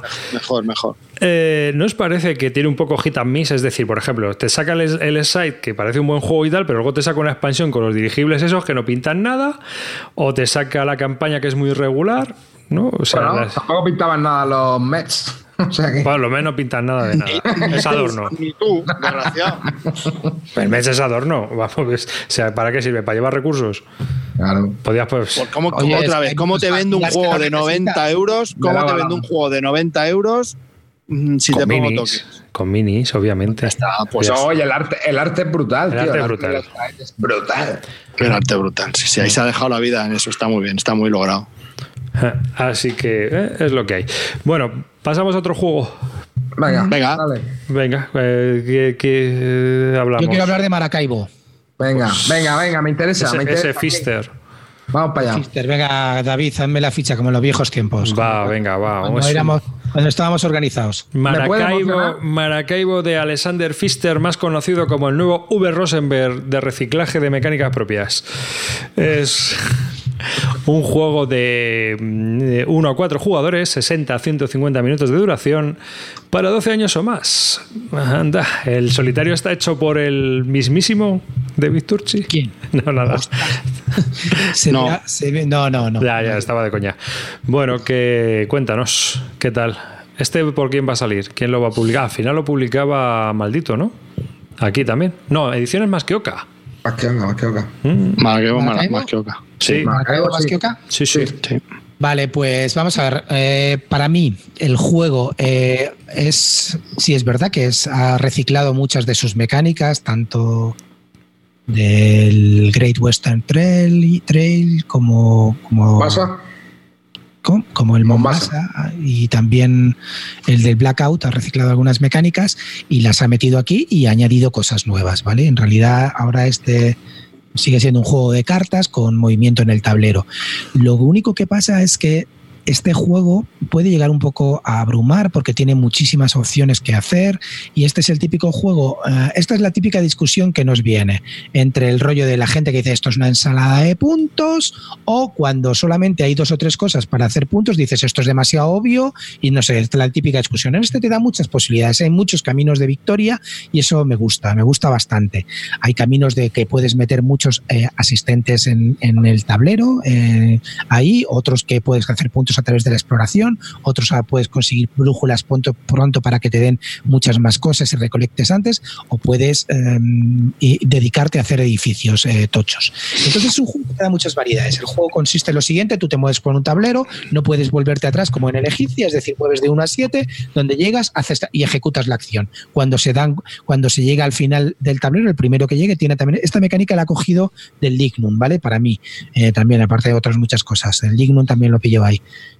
El Lignum yo, yo lo he visto muy parecido al Lignum. ¿Tú no, Calvo, de llegar ahí? No, no, no he jugado al Maracaibo todavía, pero sí me pareció que esa mecánica de moverse por el tablero era muy Lignum. Sí. Es Lignum y también tiene un poco la mecánica suya del Great Western Trail, que te vas moviendo y no puedes echarte para atrás, ¿vale? En este caso mm. es un movimiento circular y en el Great Western pues tienes un poco más de, de giros, que aquí también tienes algunos. Entonces, y ejecutas la acción, nada más. Cuando le das cuatro vueltas, pues se termina y el que más puntos tiene gana. Mientras en el interín tienes que ir bajando cartas, consiguiendo tal. Entonces, ¿qué es lo que me ha parecido? Un juego maravilloso. Es territorio Barton, desde aquí os lo digo, ¿eh? Maracaibo, territorio Barton. ¿Quién apostó por este juego? Tú. Ah, también, coño, soy no, no, yo, claro. yo, aposté por este y Expedition to New Day. Bueno, entonces lo que, lo que quiero comentaros de este juego es que eh, es muy divertido de jugar, es muy entretenido. Eh, puede que al principio la primera partida sea un poco larga, pero, pero la verdad que estás tan ocupado en las cosas que tienes que hacer y abrumado por todas las posibilidades que tiene, que a mí me ha encantado. Me parece muy bueno. Eh, no, quiero meterme en la mecánica y todo eso. Las sensaciones que yo tengo, pues que han mejorado muchas de sus mecánicas. Ha mejorado mecánicas del Great Western Trail, como es la, mecánica de abajo de la exploración, o ha, mejorado muchas de sus mecánicas y las, y las, las ha hecho um, que, brillen más. Eh, luego, las cartas entre sí comban. Para mí, el, un defecto que le veo es que, eh, aunque a pesar de que parece que tiene 450 cartas o miles de cartas, luego al final la variedad no es tanta no notas mucho la diferencia entre las cartas. Pero en realidad, como juego, me ha parecido una óptica, o sea, un, juego de optimización bastante, bastante entretenido. Y tienes que mirar cómo va siempre, como siempre, muy, muy corto de pasta para bajarte los, los um, las cartas y no sé. Y luego encima es medio temático. Está muy bien, dime, Calvo. A ver, empieza a contarme cosas que me, que me molen. O sea, la idea básica del juego me ha gustado, es lo que esperaba, me ha gustado. Ahora, ¿cómo combina todo esto con las misiones, eh, la, el componente legacy, que no es tal, simplemente es que se van añadiendo como pequeñas reglas, ¿no? En A función ver, el, de dónde caigas. legacy, y la claro. campaña. O sea, yo quiero saber la campaña. ¿Cómo, cómo la va? campaña ¿Cómo en integra todo? realidad, en, en realidad cuando la juegas hay una carta que se coloca en el centro que te dice unas losetas que tiene que salir. En la campaña pues van saliendo unas determinadas de losetas por orden, ¿vale? Y luego te dice cómo rellenar eh, al final de cada turno, como os he dicho, tienes cuatro vueltas al final de cada vuelta, donde rellenar nuevas losetas que van apareciendo. Luego en la campaña también van apareciendo nuevas cartas. He jugado solamente por ahora dos partidas de la campaña, no he jugado más, pero ya os digo que pues le da mucha variedad, la campaña te da variedad, porque es difícil de ganar al bot, el bot te, te va apretando muchísimo. Yo Pero, creo, espera, ¿pero ¿lo has jugado en solitario o Sí, con solitario. humanos? en solitario, no, es que humanos con la campaña no, porque yo creo que la primera partida se debe hacer sin campaña, porque ya te digo Sí, que sí, sí, no, que, pre- que- que pregunto, por eso quiero que me digas. Ahora he jugado en ¿lo solitario, dos en solitario. ¿Y has pasado la primera misión? O... Las dos he perdido con el bot, pero que puedes ir seguir pasando si quieres, no hay problema. Ah, vale, vale. O sea, pi- pierdes y puedes seguir. Vale. Sí, sí. ¿Y cómo se puede, y, pues, se puede jugar la campaña con más humanos? Eh, la campaña, claro, se puede jugar con humanos, efectivamente. ¿Y hay un escenario básico? O sea, el primero no, hay, hay, o sea, hay como tres escenarios, fácil, difícil y tal, que se lo juegas para jugar una partida individual y si quieres puedes ir enlazando, enlazando, enlazando partidas, haciendo un modo de campaña donde van saliendo los setas, donde van, donde van metiéndose cartas. O sea, que tienes como tres modalidades, dos modalidades, digamos. Dos modalidades, sí. Una campaña, que la puedes jugar en solo o, con gente. O, con gente, o una partida sola de nivel fácil, medio difícil y ya está. hostia, pues eso, eso mola. es que este tío eso lo hace muy bien. Sí, sí. Fíjate, la campaña del Blackout, aunque era una chorrada, estaba muy entretenida también. ¿La jugaste o no? No, no tuve nunca ese juego. Ah también estaba bien. Era de superar unas puntuaciones, metiendo unas cartas al inicio, estaba bastante bien. Pero bueno, ya te digo, es que a mí, a mí me ha pasado, me pasa que últimamente los juegos euros en solitario no me gusta jugarlos.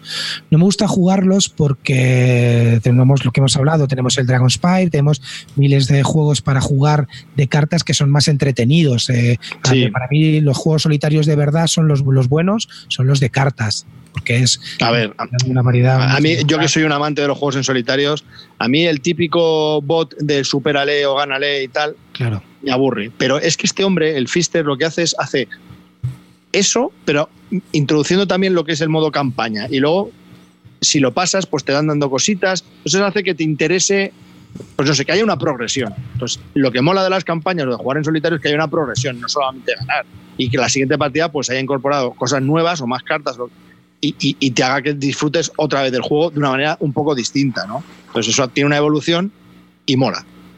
Y este hombre lo hace muy bien. Y en el próximo programa os hablaré yo del Expedition to New Dale, que me viene mañana, y a ver qué os cuento yo de este también. Entonces, otra cosa. Expedition, ¿eh? me lo compré. Mm. ¿Y lo has vendido ya? No, no, este lo voy a jugar. Ese no va. A mí, a mí el, Oh My Gods en solitario me sigue pareciendo de los pocos euros, pero y este es porque es de cartas, que me parece muy entretenido para jugarlo en solitario. Oh sí, sí, sí, no gano ni una partida nunca. Sí, sí, es cojonudo. Y otra cosa que os quería comentar, te quería preguntar, entonces, eh, yo sé que aquí la gente dice, pero el modo campaña con otros humanos requiere un compromiso que, bueno, vamos a ver, si se llama campaña requiere un compromiso, si no, no se llamaría campaña, evidentemente, si tú planteas hacer una campaña, pues te requiere un compromiso. Pero que se puede jugar independientemente, es que no he llegado a jugarlo. Yo os digo que estoy jugando en solitario. Yo creo que sí que se podría perfectamente jugar un, solo, una sola partida con las cosas que van apareciendo ahí, no pasaría nada. y, una cosa, ¿cuántas misiones tiene la campaña? No lo sé, ni puta idea porque tanto no he llegado. Si es que yo prefiero jugarlo, he preferido jugarlo más ahora mismo. Lo que más he jugado ha sido campaña y la campaña he hecho dos, partidas solamente en solitario. Tengo que, lo del tema de la campaña tengo que explorarlo más porque aún no, lo tengo explorado. ¿Son muy distintas una de otra? No, no, no. No mucho, ¿no? El juego siempre es el mismo. Es lo que te estoy diciendo. ¿eh? Un euro, un euro para jugar en solitario es un ejercicio de optimizar tus, tus, movimientos y conseguir más puntos. Entonces, no, tiene, no es lo mismo que otro, que otro tipo de juegos. Este está muy entretenido, sí, me lo pasé bastante bien jugando el solitario, pero, pero no es. Eh, ¿Qué te voy a decir? Por ejemplo, un juego que me parece muy entretenido en solitario y es un euro, el, el On Mars. El, el Martian, joder, ¿cómo se llama? El de Martians. El, el, el, el Marcianos, el de, El de Trevichek, ¿no? No, el otro, no, el de no el Mars, perdona, el, el Terraforming Mars. Ah, Ese me parece muy divertido el Terraforming Mars jugarlo. ¿Por qué? Porque en realidad tienes un objetivo que superar, que son 14, 14, y que, o sea, eh, conseguir en 14 rondas hacer todo. Está complicado, por eso te gusta, ¿no? Pero luego el final tampoco tiene mucha variedad. ¿Qué variedad tiene? Las cartas, ¿no? Porque tiene mil cartas, tío. Claro, por eso, esa es la variedad, las cartas. ¿Qué es lo que tiene este juego? ¿Dónde te da la variedad? En las cartas. En las cartas que te van saliendo. El juego es el mismo.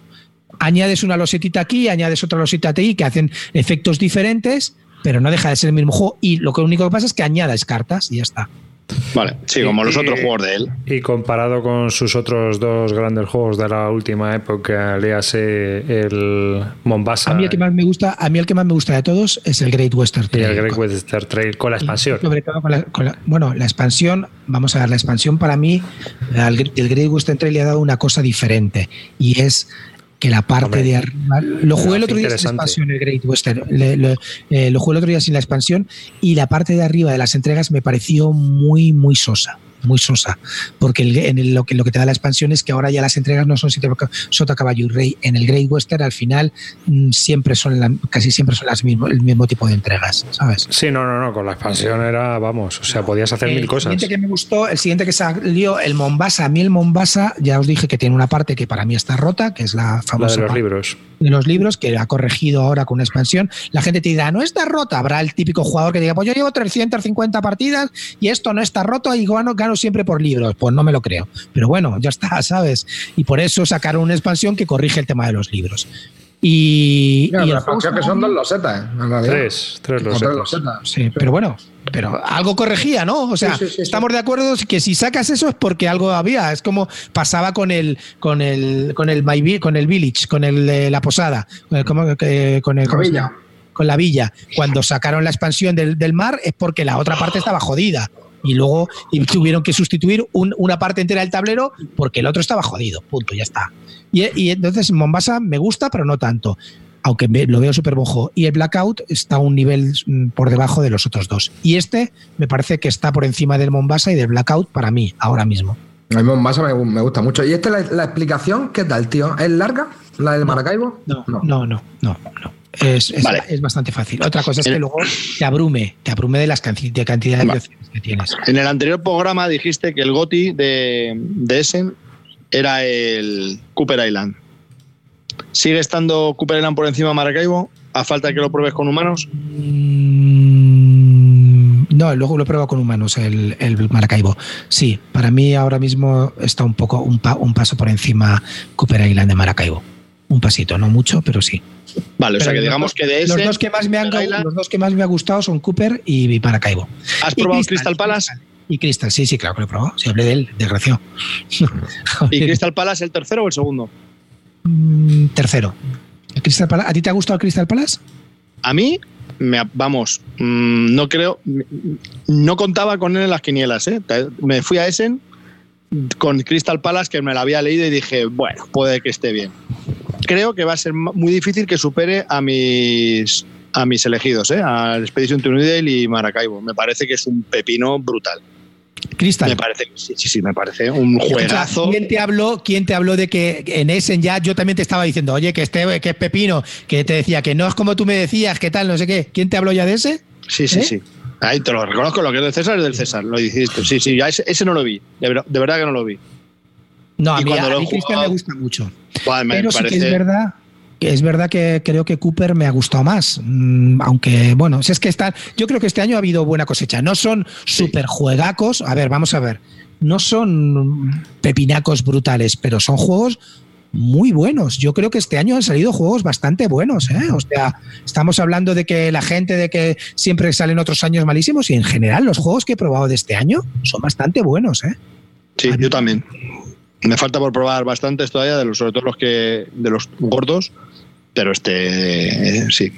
A ver, eh, aquí me comentan, Muevecubos dice que Cooper más repetitivo que Maracaibo. Yo es que al Cooper solamente llevo tres partidas, entonces es verdad que en, en Cooper estoy viendo que las salidas casi siempre son las mismas Eh, y que al final tiendes a hacer prácticamente las mismas cosas, pero es, muy entretenido de jugar, ¿vale?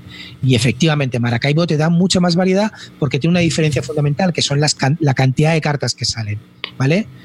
Y, y sí que es verdad que puede que sea menos repetitivo, pero como juego, el Cooper es muy entretenido de jugar, muy, muy divertido. Puede que si lo juegas muy a menudo, pues es verdad que se te haga repetitivo, o que no es que se te haga repetitivo, que piensas que unos movimientos son mejores y siempre tiendes a hacer los mismos, ¿sabes? Te puede crear como, como mecanismos que, que siempre repites, o patrones que sigues, pero, pero juego, como juego está de puta madre. Vale. Bastante. Muy bien, pues nada, Maracaibo, Territorio Barton. Ganas tengo de que me llegue ya. Joder. Sí. ¿Cuándo te llegue? Bueno, ya lo Uf, vas a probar. no lo sé, este no, no, este no tengo fecha todavía. Campaña en solitario, tío. esto- Está, ya, ya sí, sí lo tengo Pero- pedido desde hace un mes y medio, pero es que no el distribuidor Calvo, ahora mismo- este juego brilla más con más gente, el Maracaibo, no es para Que sí, que jugar. sí, sí, lo voy a jugar con más gente. Juega no, pasa- bien. no me importa. Voy a jugar a dos, supongo Nuria, porque Nuria le Más gusta que, mucho nada, ese. más que nada porque tiene una cosa este juego que es que el que como, eh, tiene lo que tenía el Lignum, ¿vale? Cómo desencadenas el final de la ronda. El final de la ronda es el primero que llegue ahí. Tú puedes acelerarlo moviendo mucho el barco o moviéndolo menos, pero si lo mueves menos y el otro ves que va muy aprutado, entonces Sí, sí, es brutal. Es que eso, eso mola, es, eso, sé que eso me encanta. El Dignum eso me pone de unos nervios brutal. Sí, sí, sí. El juego, para mí, el juego, eh, si me estáis preguntando, es, es- es independiente del idioma. No, Mm. No tiene texto. Bueno, perdón. Sí, las cartas de la. sí. Las cartas, las cartas efectivamente tienen texto, las cartas de, de la campaña y tal tienen texto, entonces pues a lo mejor Pero con uno que sepa inglés, lo lee al principio, sabe, dice cuáles son los objetivos. para todos, sí. ta, ta, ta, ya está. Es como si no a- controlas mucho el inglés, pues te tendrás que esperar, pero inglés vamos. Igual, lo mismo. Claro. Si My Good, tiene unas cartitas que tienes que hablar y ya está. Sí. Yo la pega que le veo que es ensalada de puntos. A mí es que las ensaladas. Es ensalada total, claro, es que eh, eh, yo te digo una cosa, yo eh, cada vez más defien- defiendo las ensaladas de puntos, tío. A mí lo que me constriñe mucho en los juegos es con los juegos en los que solamente hay dos o tres formas de puntuar, porque al final mm, no los acabo viendo. Yo, yo es al revés, fíjate. Yo, yo cada vez reniego más de las ensaladas de puntos, porque al final de lo único que se trata es de aprender a puntuar. Yo es que me diluyo. Y eso sí es cierto, con las ensaladas de puntos me diluyo. Quiero ir a todo. claro. Y pierdo estrepitosamente.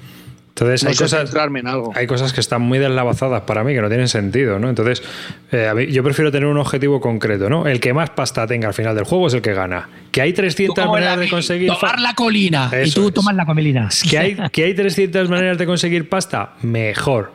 Pero que sea ese el objetivo. Bueno, que tú podrías decir, bueno, aquí es el que más puntos de victoria tenga y es el que más consiga. Claro, es pero, pero creo que hay eh, normalmente los, los juegos con objetivos más concretos a mí me gustan más. Personalmente. ¿sabes? A mí este. Porque esto me parece más puzzle que juego. En mi caso. Es una. No sé, amarillo, tú que no dices nada. A mí me gustan más los juegos con pocos puntos, Hmm. donde se hacen pocos puntos. Sí, oye, que yo también tengo ensaladas y me gustan. Hombre, que también te digo que me juego un Russian Railroad de puta madre y haces 300 puntos, ¿sabes lo que te digo? O sea, pero, no es una ensalada, ¿eh? Ojo, o No, el ensalada. Russian Railroad no es No, ensalada, ¿eh? no es ensalada. O sea, va- vas a piñón, vas a lo que vas. O sea que la única ensalada, la única parte de ensalada que tienes es las industrias. Oye, el Russian Railroad es de mi querido amigo el del mismo del Cooper Island, ¿eh? Otro- Ya, ya lo sé. En el Cooper sí que hay menos posibilidades de conseguir puntos. Cooper ves es menos ensalada. En Cooper hay cuatro ¿Cómo? o cinco formas de hacer puntos. No, no, no, no, no, ojo, ojo, ojo, ojo. El Russian Railroads es de Loley. Es- Claro, es- el otro es Ode. Este es, y este es de Ode. Sí, es distinto. Ojo. Eh, Ode es el de la granja y Eso, ese eso, es el- eso. Ah, perdón, perdón, perdón, perdón. Solario Mission y demás. menos mal que estoy yo aquí. Ah, sí, sí, sí. sí. Gracias, Jaro. Es que hemos tenido ahí un lasus. Sí, pero vamos, o sea que hay juegos y ahí, sobre todo, a mí me gustan las ensaladas cuando son ligeritas para las familias. Entonces sí, me- ahí no me importa porque bueno, es un juego de una hora y ya está. Pues ahí tienes Tapestry y no lo quiere, y estaba renegando de él. Mm, Yo no estoy renegando, ¿eh? Yo, eh, yo no he renegado. Lo que pasa es que tengo juegos eh, a nivel familiar que, pues mira, eh, de los últimos que tenemos, el Lusor, por ejemplo, y no lo hemos pisado. Entonces, nosotros ahora o pisamos el juego ya a tope o no pasamos al siguiente nivel. Uno que hemos jugado mucho en familia últimamente ha sido Santorini, que me parece un juegazo alucinante para jugar a dos o a tres. Creo que es un juego abstracto, pero... ¿Cómo vamos, te gustan los abstractos arriba? Es que me cansas con tanto abstracto en tu vida, tío. mm, es que... Te llenas la vida de abstractos. tío. Es que a mucha gente es muy fácil sacar un abstracto con jugadores ocasionales y con niños. Entonces, eh, son juegos muy fáciles de sacar y de jugar cuando la gente le apetece jugar a algo. Enseguida se ponen a jugar. No es una cuestión de que vaya yo a jugar a eso. Es que a lo mejor estás en casa y dices, "Ta, venga, jugamos una Santorini. Pues una Santorini, si dura 10 minutos. Amarillo, tengo una pregunta para ti, tío. Te voy a sacar de, de, de- de- ¿Del ostracismo? ciénaga, de tu ciénaga de, de- silencio. Eh, Tú que me comentaste el otro día, cuéntame qué te ha parecido Hawái. Está guay. Llamada Hansing Club. A ver, eh, la verdad que el juego me gustó. Eh, de hecho, me gustó más que el Vikings, también este de Hansen Club, que ese me gustó menos. ¿eh? Pero también te digo que nada, le dimos una vez, no, no, no le, no le- no le volvimos a jugar. Pero bueno, un juego agradable. Marcado, ¿no? A ver, no, es lo que te digo, tío. Me pasa, a ver, me pasa muchas veces con los euros, tío, que me cuesta un poco repetir muy seguido porque, eh, no sé, es como que lo empieza a ver un todo un poco parecido entre sí. O lo que te digo, entonces me costó un poquito, pero bueno. Bien, la partida de puta madre, a ver, se explica en un volado y, y el juego bien. Pero de hecho quería comentar otro que estuve probando el otro día en casa de, de Blacky, que es uno que se llama Habitats, que yo creo que te funcionaría bien con el niño. Eh, lo que pasa es que esto supongo será complicado de encontrar.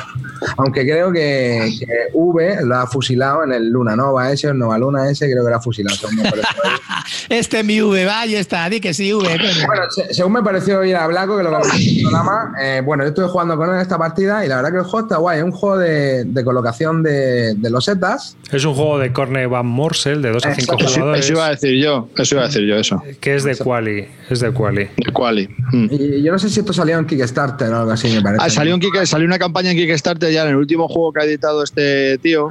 Ha vuelto a poner el Habitats, la segunda edición, como Con una expansión, ¿no? O algo así. Una edición que ha mejorado algunas cositas que de la primera y una expansión y bueno, podías haberlo comprado, sí.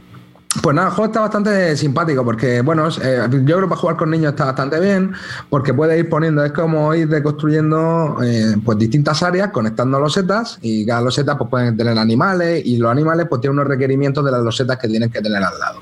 Y tú para conseguir losetas pues vas colocando un MIPEL, pero la orientación del MIPEL es importante para poder conseguir las losetas porque nunca vas a poder coger la loseta que queda a tu espalda, ¿vale? Entonces, esa regla para conseguir las losetas está bastante bien, porque lo- te puede influir, o sea, te pueden influir el resto de jugadores que te roben losetas que necesitas, o por ejemplo, que eh, se descubra una loseta a tus pies que justamente te hacía falta, que te quede ahí, incluso que te bloquees tú tus propias eh, combinaciones a la hora de poner las losetas, porque tiene su rollo, para no las es complicado. Y la verdad que el juego me gustó, me resultó bastante curioso, porque además luego tiene una- unas también unas losetas alargadas donde eh, se van a marcar un poco pues, las formas de puntuar de cada ronda o lo que se va a puntuar al final de la ronda. Y entonces eso, claro, cambia de orden, ¿vale? Y entonces eh, pues le da otro puntillo al juego. Yo creo que un juego para que para jugar con, con los chavales, yo creo que estupendo. Y, y la verdad que yo me lo pasé bastante bien jugando, ligerito, se explica en dos minutos y, y tenía su historia, porque colocar las losetas para cumplir las condiciones de los bichos no es tan sencillo, ¿vale? Porque, claro, mm, te tienes que ir extendiendo como en ortogonal y, y claro, te, puedes- te tienes que pisar tus propias combinaciones. No es tan, no es Macho, tan está, poni- está poniendo aquí arriba una foto de esto, tío. Esto, esto, esto es más Es feo. horrible, es horrible, pero... eh, Es muy feo, es muy feo. El pero- arte es horrible. Pero, el juego está guay, ¿eh? El juego a mí Y lo ha mantenido, ¿eh? De la primera a la segunda edición lo ha mantenido igual. Yo me. Estoy viendo una. Os metéis con los edificios de esto en Mayer, pero estoy viendo una figurita de un. Hostia, pero las figuras de porcelana estas no venían en la versión de Blacky, ¿eh? Blacky No, no. era- eran unos meeples alargados. que vamos, estoy viendo una figurita de un zorrito, un cuervo y no sé qué. Digo, madre mía, esto que es la versión extra. Hombre, yo es que veo, veo que es familiar, familiar, familiar, ¿no? Y ya está. Lo único yo es que este Claro, hombre, familiar. al Corne Van Morsel este le tengo en cuarentena de probar antes de comprar, porque pruebas el Es juego. el autor del basketbot amarillo, del basketbot. ¡No jodas! Porque pruebas, pruebas el juego y están bien, está entretenido. Tiene juegos curiosos como él, también el de los turistas de la playa, el Su, Su- Sansi and, and- Sansi and conozco. San. Sí. Ese le tengo yo. Sí, sí, que está entretenido. Pero es que Está cuando- muy chulo, ¿eh? Claro, pero cuando lo juegas unas cuantas veces, pues se agota muy rápido. Enseguida te repites y tal. Y aunque parecen simpáticos y divertidos, yo no sé. Tiene este- otro, el Factory Channel o no, el, el Funnel Channel o el, el de que tienes como una fábrica y tienes que ir Uf, cogiendo. ese, ese mola, ese es complicado, ¿eh? Lo que pasa es que. Ese también es suyo. Sí, el Factory. ¿Cómo era? Chan- funnel o Factory algo. Ah, Channel. no, Factory Fan. El Factory Fan. El Power Boas también. El Ozole mío. Sí, hemos, sí hemos jugado unos cuantos de Vamos, este hombre. basura buena. creo- Camboyana. Sí, eh, lo- de lo que solo podía sacar amarillo. No, no, pero es, no, no, es basura, es basura camboyana, pero no infecta, ¿eh? Quiero decir que se pueden jugar, no son mierdas que no, guapo, no, no, se, se pueden jugar, son jugables. Sí, sí, sí, sí, sí. El problema es que lo que dice arriba es, es el día que cierto. quedéis a jugar a uno de estos me llamáis lo mismo que para que inicia, ¿vale? Quedamos a la misma hora, quedamos. No, te digo, eh, Clint, vas a jugarlo y te va, te va a parecer que es un juego que está bien, que está chulo. Pero rejugabilidad tiene muy poca porque está muy, muy limitado. Son juegos muy limitados. Sí, sí, este no lo sé, pero hasta ahora todos los que hemos jugado, Yo ¿verdad, todos los que he probado, son sí, muy sí, simpáticos, son muy divertidos, son muy entretenidos. Hostia, qué bien, qué gusto, qué agradable ha sido Sí, la pero juegas tres partidas y dices, pues ya he visto la película. Hace- hace- mira, hace- la- el resumen es: este tío hace juegos de 6. Sí, exactamente. Bueno, de hecho, A ver, hermano, de 6 para quién, ¿eh? Ya sabéis lo que es un, lo que es un 6 para mí, ¿eh? Que no quiero, no quiero abrir otra vez el melón del 6. de seis. de hecho, bueno, de 6, lo que pasó es que precisamente éramos 6, ¿sabes lo que te digo? Algo así, entonces teníamos que jugar. Algo de eh, seis. Claro, luego jugamos el Jamaica, ¿sabes lo que te digo? Pero porque necesitamos jugar un juego donde pudiéramos jugar mucho, ¿sabes? Entonces, Jamaica claro, es ese juego de los barcos con una carrera y no, no, sé. no, pero lo, lo jugó sí, pero lo jugó con una. Le metió una expansión que no estaba. no- el, el juego fue divertido también, ¿eh? Mejora, mejora con la expansión, ¿no? Hombre, la expansión Como mejora todo. Fíjate a ti el, Jess Stender cómo te ha mejorado, hermano. Ese Tuscany de Buten. ¿Eh? O el Barras, ¿eh? Has pagado el euro, ¿eh? Hombre. Hombre, que he pagado, claro que he pagado. Hombre, vamos a ver, primero he pagado para hacerles ¿Ves gasto. cómo lo petaban? ¿Ves cómo lo petaban? He pagado para hacerles gasto. Lo tengo clarísimo. Quería que, que- que gastaran 5 o 6 pavos en el envío. Lo tengo claro. He pagado para que me impriman también la copia de, de las instrucciones en solitario, todo eso, el automa. Sí, sí, claro que he pagado, por supuesto. Y, he- y he pagado dos pavos más para que me metan, eso sí, tokens que faltaban de los de las de los elementos de construcción, grúas, excavadoras, toda esa mierda. Tres pavos. Madre mía. Bueno, por lo menos Vergüenzas. mierda en el icono. Venga, os cuento yo un juego y ya nos despedimos. No, yo quiero hablar de otro. Voy ¿Ah, a ser sí? rapidito. Venga, sí. Bueno, empiezo yo. Ah, arriba, dale. Tú sí, sí, Venga, dale, arriba. Vale, yo quiero hablar de Kawagu- Kawaguchi Gamble, Edison Rights, un juego de 2015 de Multiman Publishing, un wargame. No es de sobrecitos porque lleva las, las siluetas dibujadas de infantería, de tanques, de ametralladora. Lo siento, Clean, este es moderno. Oh. Nicolás Scooby está haciendo, vamos, un- una revolución ahí en Multiman Publishing como director artístico. Y bueno, es un juego de Ken Dan, que es también eh, un es el editor de la revista de Multiman Publishing, la Special Ops, que ha publicado también, cada vez que se publica esa revista sale con un juego, y por lo tanto, pues es el, también el autor de un juego que salió en, una operation de estas, en una Special Operation, que es, eh, ¿cómo era? Store Over Normandy.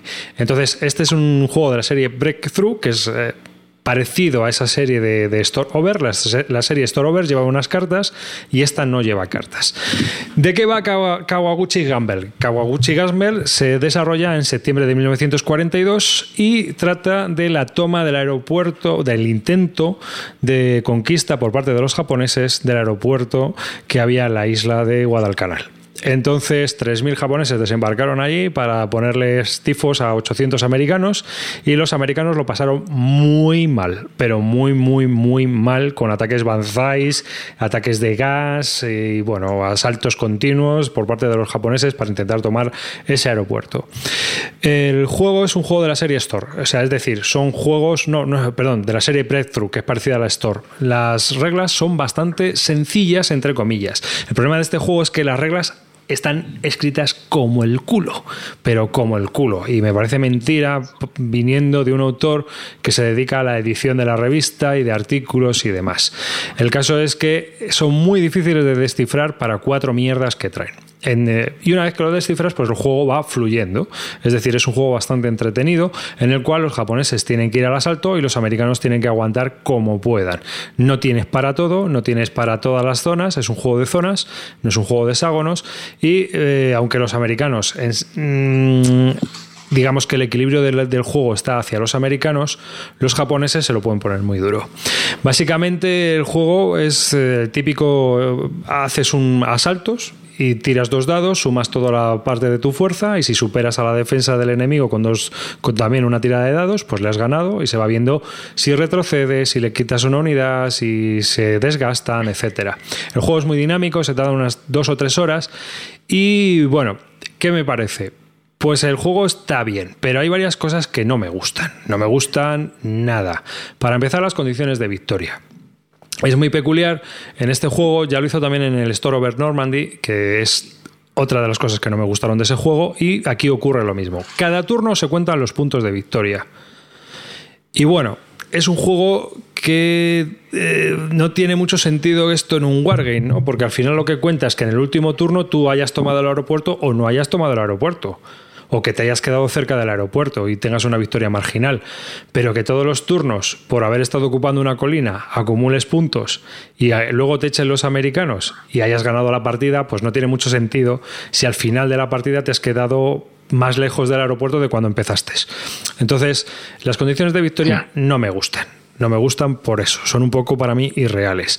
Y la segunda parte que no me gusta es que es un juego que eh, es eh, premia mucho al defensor. Entonces, eh, cada vez que haces un asalto a una zona, el defensor, si tiene ametralladoras, te puede barrer y obtiene como una especie de ataque gratuito. Y eso hace muy difícil que el japonés pueda saltar las zonas donde está el americano.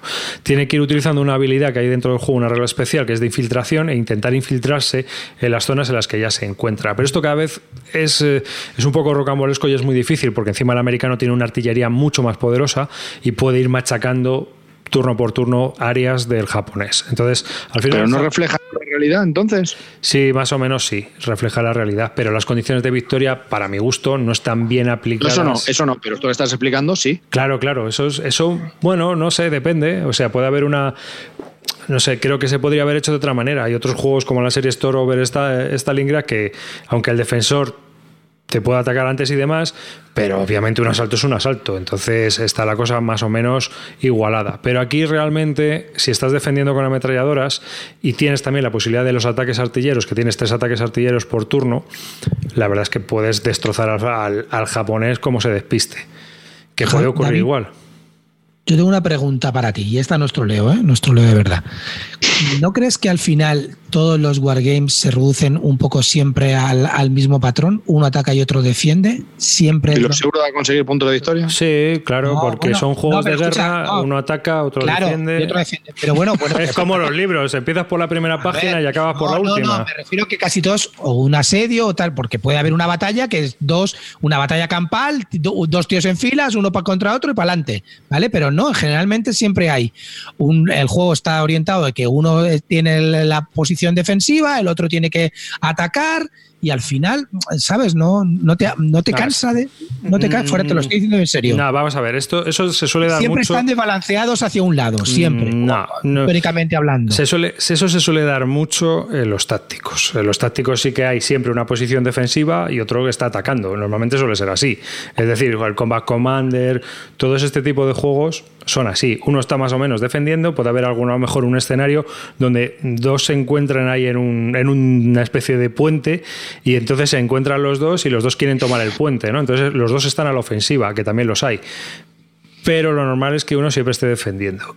Eh, pero, por ejemplo, en los operacionales esto es más difícil de ver, porque suele ocurrir que muchos de ellos, aunque tú estés defendiendo, suele haber dos partes. ¿no? Por ejemplo, en, así de primeras, en, el de Caucasus Campaign, hay una primera parte donde el alemán está al asalto, pero la segunda parte del juego es al revés. Claro, llega el soviético y tiene y, y, el alemán ya tiene, o sea, tú lo que tienes que intentar como alemán es pegar el golpe más fuerte, porque luego lo que tienes es que aguantar la soberana leche que te va a meter el soviético. Entonces el soviético va a venir ahí con las hordas soviéticas rojas y tú tienes ahí cuatro líneas guarras intentando aguantar todo lo que se te viene encima. Eso por un lado. Y luego por otro, pues hay muchos juegos en los cuales es muy dinámico porque aunque haya una posición defensiva, obviamente el defensor va a intentar atacarte por un lado o por el otro para que tú no tengas logística. En estos juegos obviamente hay logística, pero es que es todo muy sencillo. Las zonas de áreas y demás son juegos cortitos de dos, tres horas. Mm, al final no deja de ser una posición en la cual uno ataca, otro defiende y ya está. A mí este personalmente no me ha gustado. ¿eh? Y no tienden a hacerse este tipo de juegos repetitivos porque al final siempre atacas por los a ver, eh, Este juego, ¿qué, ¿qué, ocurre? Muchos de estos juegos, si tú imagínate, tú lo juegas conmigo, tú juegas una partida conmigo como americano y otra partida como japonés y ya a lo mejor puedes jugar otra vez, pero es que ya lo hemos visto, ya sabe por dónde tiene que entrar el japonés, porque es que solo va a poder entrar por ahí y con qué tácticas va a tener que entrar. Es decir, si no entras con infiltración por la zona tal y te metes por la zona 27, es que no vas a llegar al aeropuerto, porque no llegas al aeropuerto, no tienes movimiento.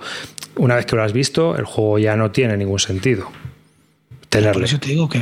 Hay otros juegos que no, que por ejemplo, uno que llama mucho la atención, aunque está desbalanceado, el John Kippur de, que es del Standard Combat Series, aunque es fácil que gane el israelí, es que es un festival. Es que es un festival desde que empiezas hasta que acabas, porque es que no sabes muy bien qué leches va a pasar en la partida. Es muy divertido cómo está hecho. Porque el egipcio despliega como le da la gana y aunque el israelí despliega como quiere, pues al final el egipcio pues hace lo que le da la gana en esa partida. Y es, la parte que Tú despliegas y comienzas. Te, te hacen otra pregunta. Pregunta sería también para David. En una batalla histórica como Canas, que ya sabes lo que hace Aníbal para ganar y está en clara desventaja, el romano lo lógico es que no caiga en la trampa, ¿no? Es pregunta de Frenovic. Ya, pero es que eso suele ser diferente. De todas maneras, ya volvemos a lo mismo. Eh, eso son situaciones tácticas. Entonces, esas situaciones tácticas, cada juego las resuelve de una manera distinta. Ya sea con la escala, ya sea con las condiciones de victoria. Es decir, tú puedes hacer una batalla de canas donde sea que si el, romano no queda aniquilado del todo, ha ganado. Hombre, yo, lo que estoy viendo es que yo te estoy comentando, y ahora te lo digo de verdad, estoy hablando sin troleo. Lo que te estoy comentando es que en los tipos de juegos donde uno utiliza una posición defensiva y otro atacante, al final las zonas por donde atacas, al final casi siempre van a ser las mismas. ¿Sabes? Sí, sí, sí, sí, sí. Históricamente o tal, no sé qué. Entonces, mmm, ¿dónde está la diversión si llevas tres o cuatro partidas? Lo tienes que vender, claro. Es, es un poco lo que ha dicho arriba, que Claro. has visto la película. Claro, claro, pero porque te estoy, te estoy comentando que tú, en este sentido, tienes un mapa de áreas que al final no deja de tener 37 áreas. ¿Sabes? En cambio, si tú tienes un escenario grande, por ejemplo, de las grandes campañas de la Guerra Civil Americana, hay tantas posibilidades, aunque sea la misma batalla, hay absolutamente tantas posibilidades en el mapa que puedes probar y volver a probar otra vez. Bueno, pues esta vez voy a intentar ir por la zona sur. Bueno, pues esta vez voy a intentar ir por este vado que no lo, no lo hemos probado. O sea, puedes probar muchas cosas, pero muchas. Y ahí sí que tiene una rejugabilidad bestial, pero porque el juego tiene una escala que lo permite. El, el mapa es enorme, Claro. hay muchos hexágonos, puedes tomar muchas decisiones, hay mucha, eh, aunque juegues con pocas unidades, tienes muchas alternativas. Es como decir, ¿vas a jugar este juego con 10 cartas o vas a jugar este juego con 500 cartas? Pues obviamente, si tienes que robar 6, cada carta será, o sea, cada partida será muy distinta. Y cuando tú miras esos mapas, dices, ay, pues voy a ir por aquí, voy por acá. En cambio, este tipo de juegos que son mm, cortitos y que son suelen ser una batalla, llega un momento en el que te, te has leído el libro, te has leído la película. Ya, ya, ya, ya sé O sea, entonces, pues mucha gente juega este juego porque es de la serie tal y como las reglas más o menos te suenan todas, lo puedes descifrar porque como empieces con este juego, esta serie, mm, no vas a jugar. Alguien te lo tiene que explicar.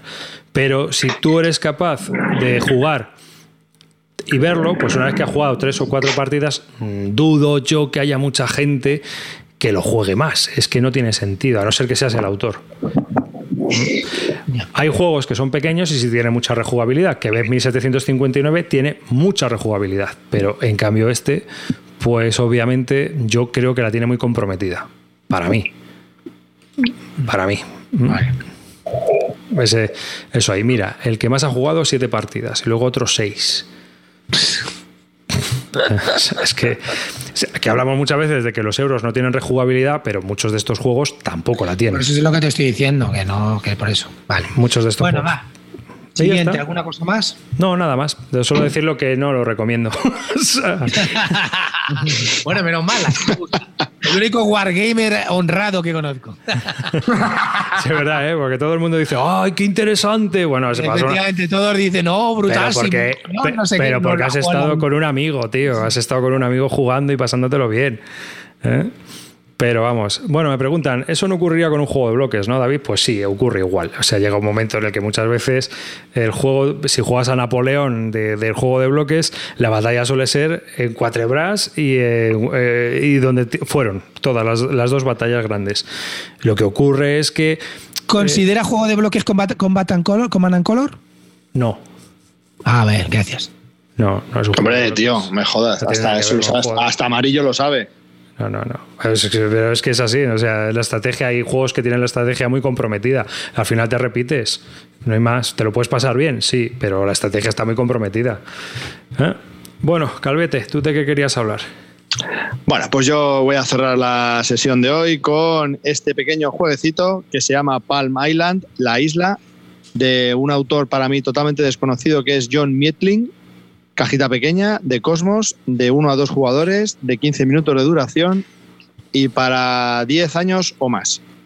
El juego viene con una barajita que os estoy mostrando de 17 cartas. Estoy mostrando una baraja de cartas en la que está dividida en, en cuatro partes, ¿no? Siempre se inicia eh, de la misma manera, es decir, eh, se, ponen, se orientan las cartas de una misma manera, te indica cómo hacerlas, ¿ves? Tenemos aquí el símbolo que lo indica, arriba a la izquierda, y las cartas pues están como divididas en cuatro, ¿vale? Por delante, por detrás, y cada parte está dividida en dos. Entonces, se juega en una mano, se pone la carta de ronda al final del mazo y tienes, barajas todas las cartas, salvo la de ronda final que la pones detrás, y tienes ocho rondas para conseguir hacer el máximo de puntos posibles. Entonces, con tu mano eh, guardas, coges el mazo y con la otra vas a coger las dos primeras cartas del mazo, ¿vale? Y entonces, pues en la parte que ves te, te permite hacer varias cosas. O eh, darle la vuelta, o sea, poner, tapearla, digamos, y ponerla por detrás como si como recursos, si lo puedes tapear, es decir, te- imagínate que alguna te dice gratis, la puedes tapear y te da un- una madera. Por ejemplo, esta carta dice que si la tapeas, ¿ves? Si la tapeas, pues te da una madera. Entonces tú la pondrías así al final del mazo. ¿Vale? Entonces tienes una madera. Solo puedes tener hasta un máximo de cuatro cartas así. Y otras te dice que la puedes construir es si te gastas maderas o peces o otros recursos. Entonces, si eso, esa carta, esos recursos tenías tapeados, los gastas y esa carta pues le puedes o dar la vuelta, poner a la inversa o darle la vuelta que te va a dar más recursos o ya puntos de victoria. Pues este, este simpático mecanismo lo vas a hacer durante ocho rondas, ¿no? Vas a ir avanzando cartas, vas a decir, bueno, pues ahora esta carta la utilizo el pez, pues no sé qué, y te va a dar al final una serie de puntos de victoria.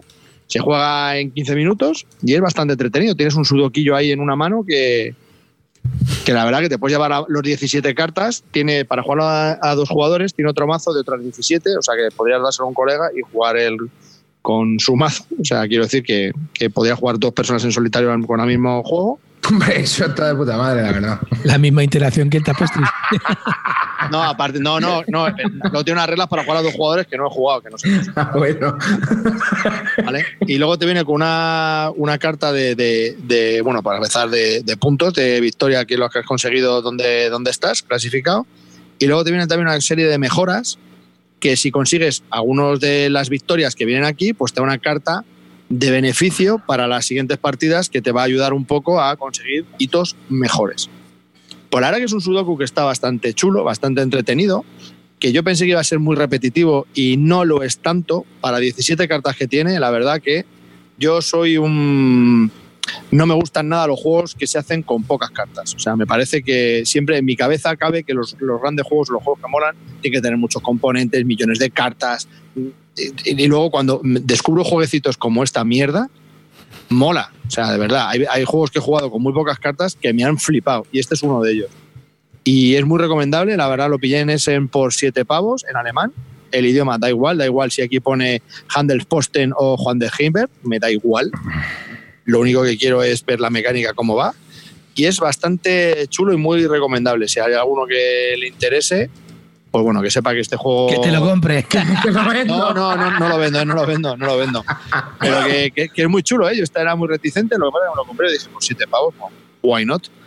Y, y, bueno, Aquí pues pone para los del podcast, Calvo está mostrando cómo te lo puedes pasar bien utilizando una mano. Ah, qué grande. Sí, pero la mano está llena de cartas, que a ver qué hace, Rey. Y, y bueno, pues ahora que, que me ha molado, que es bastante interesante, que tiene bastantes opciones.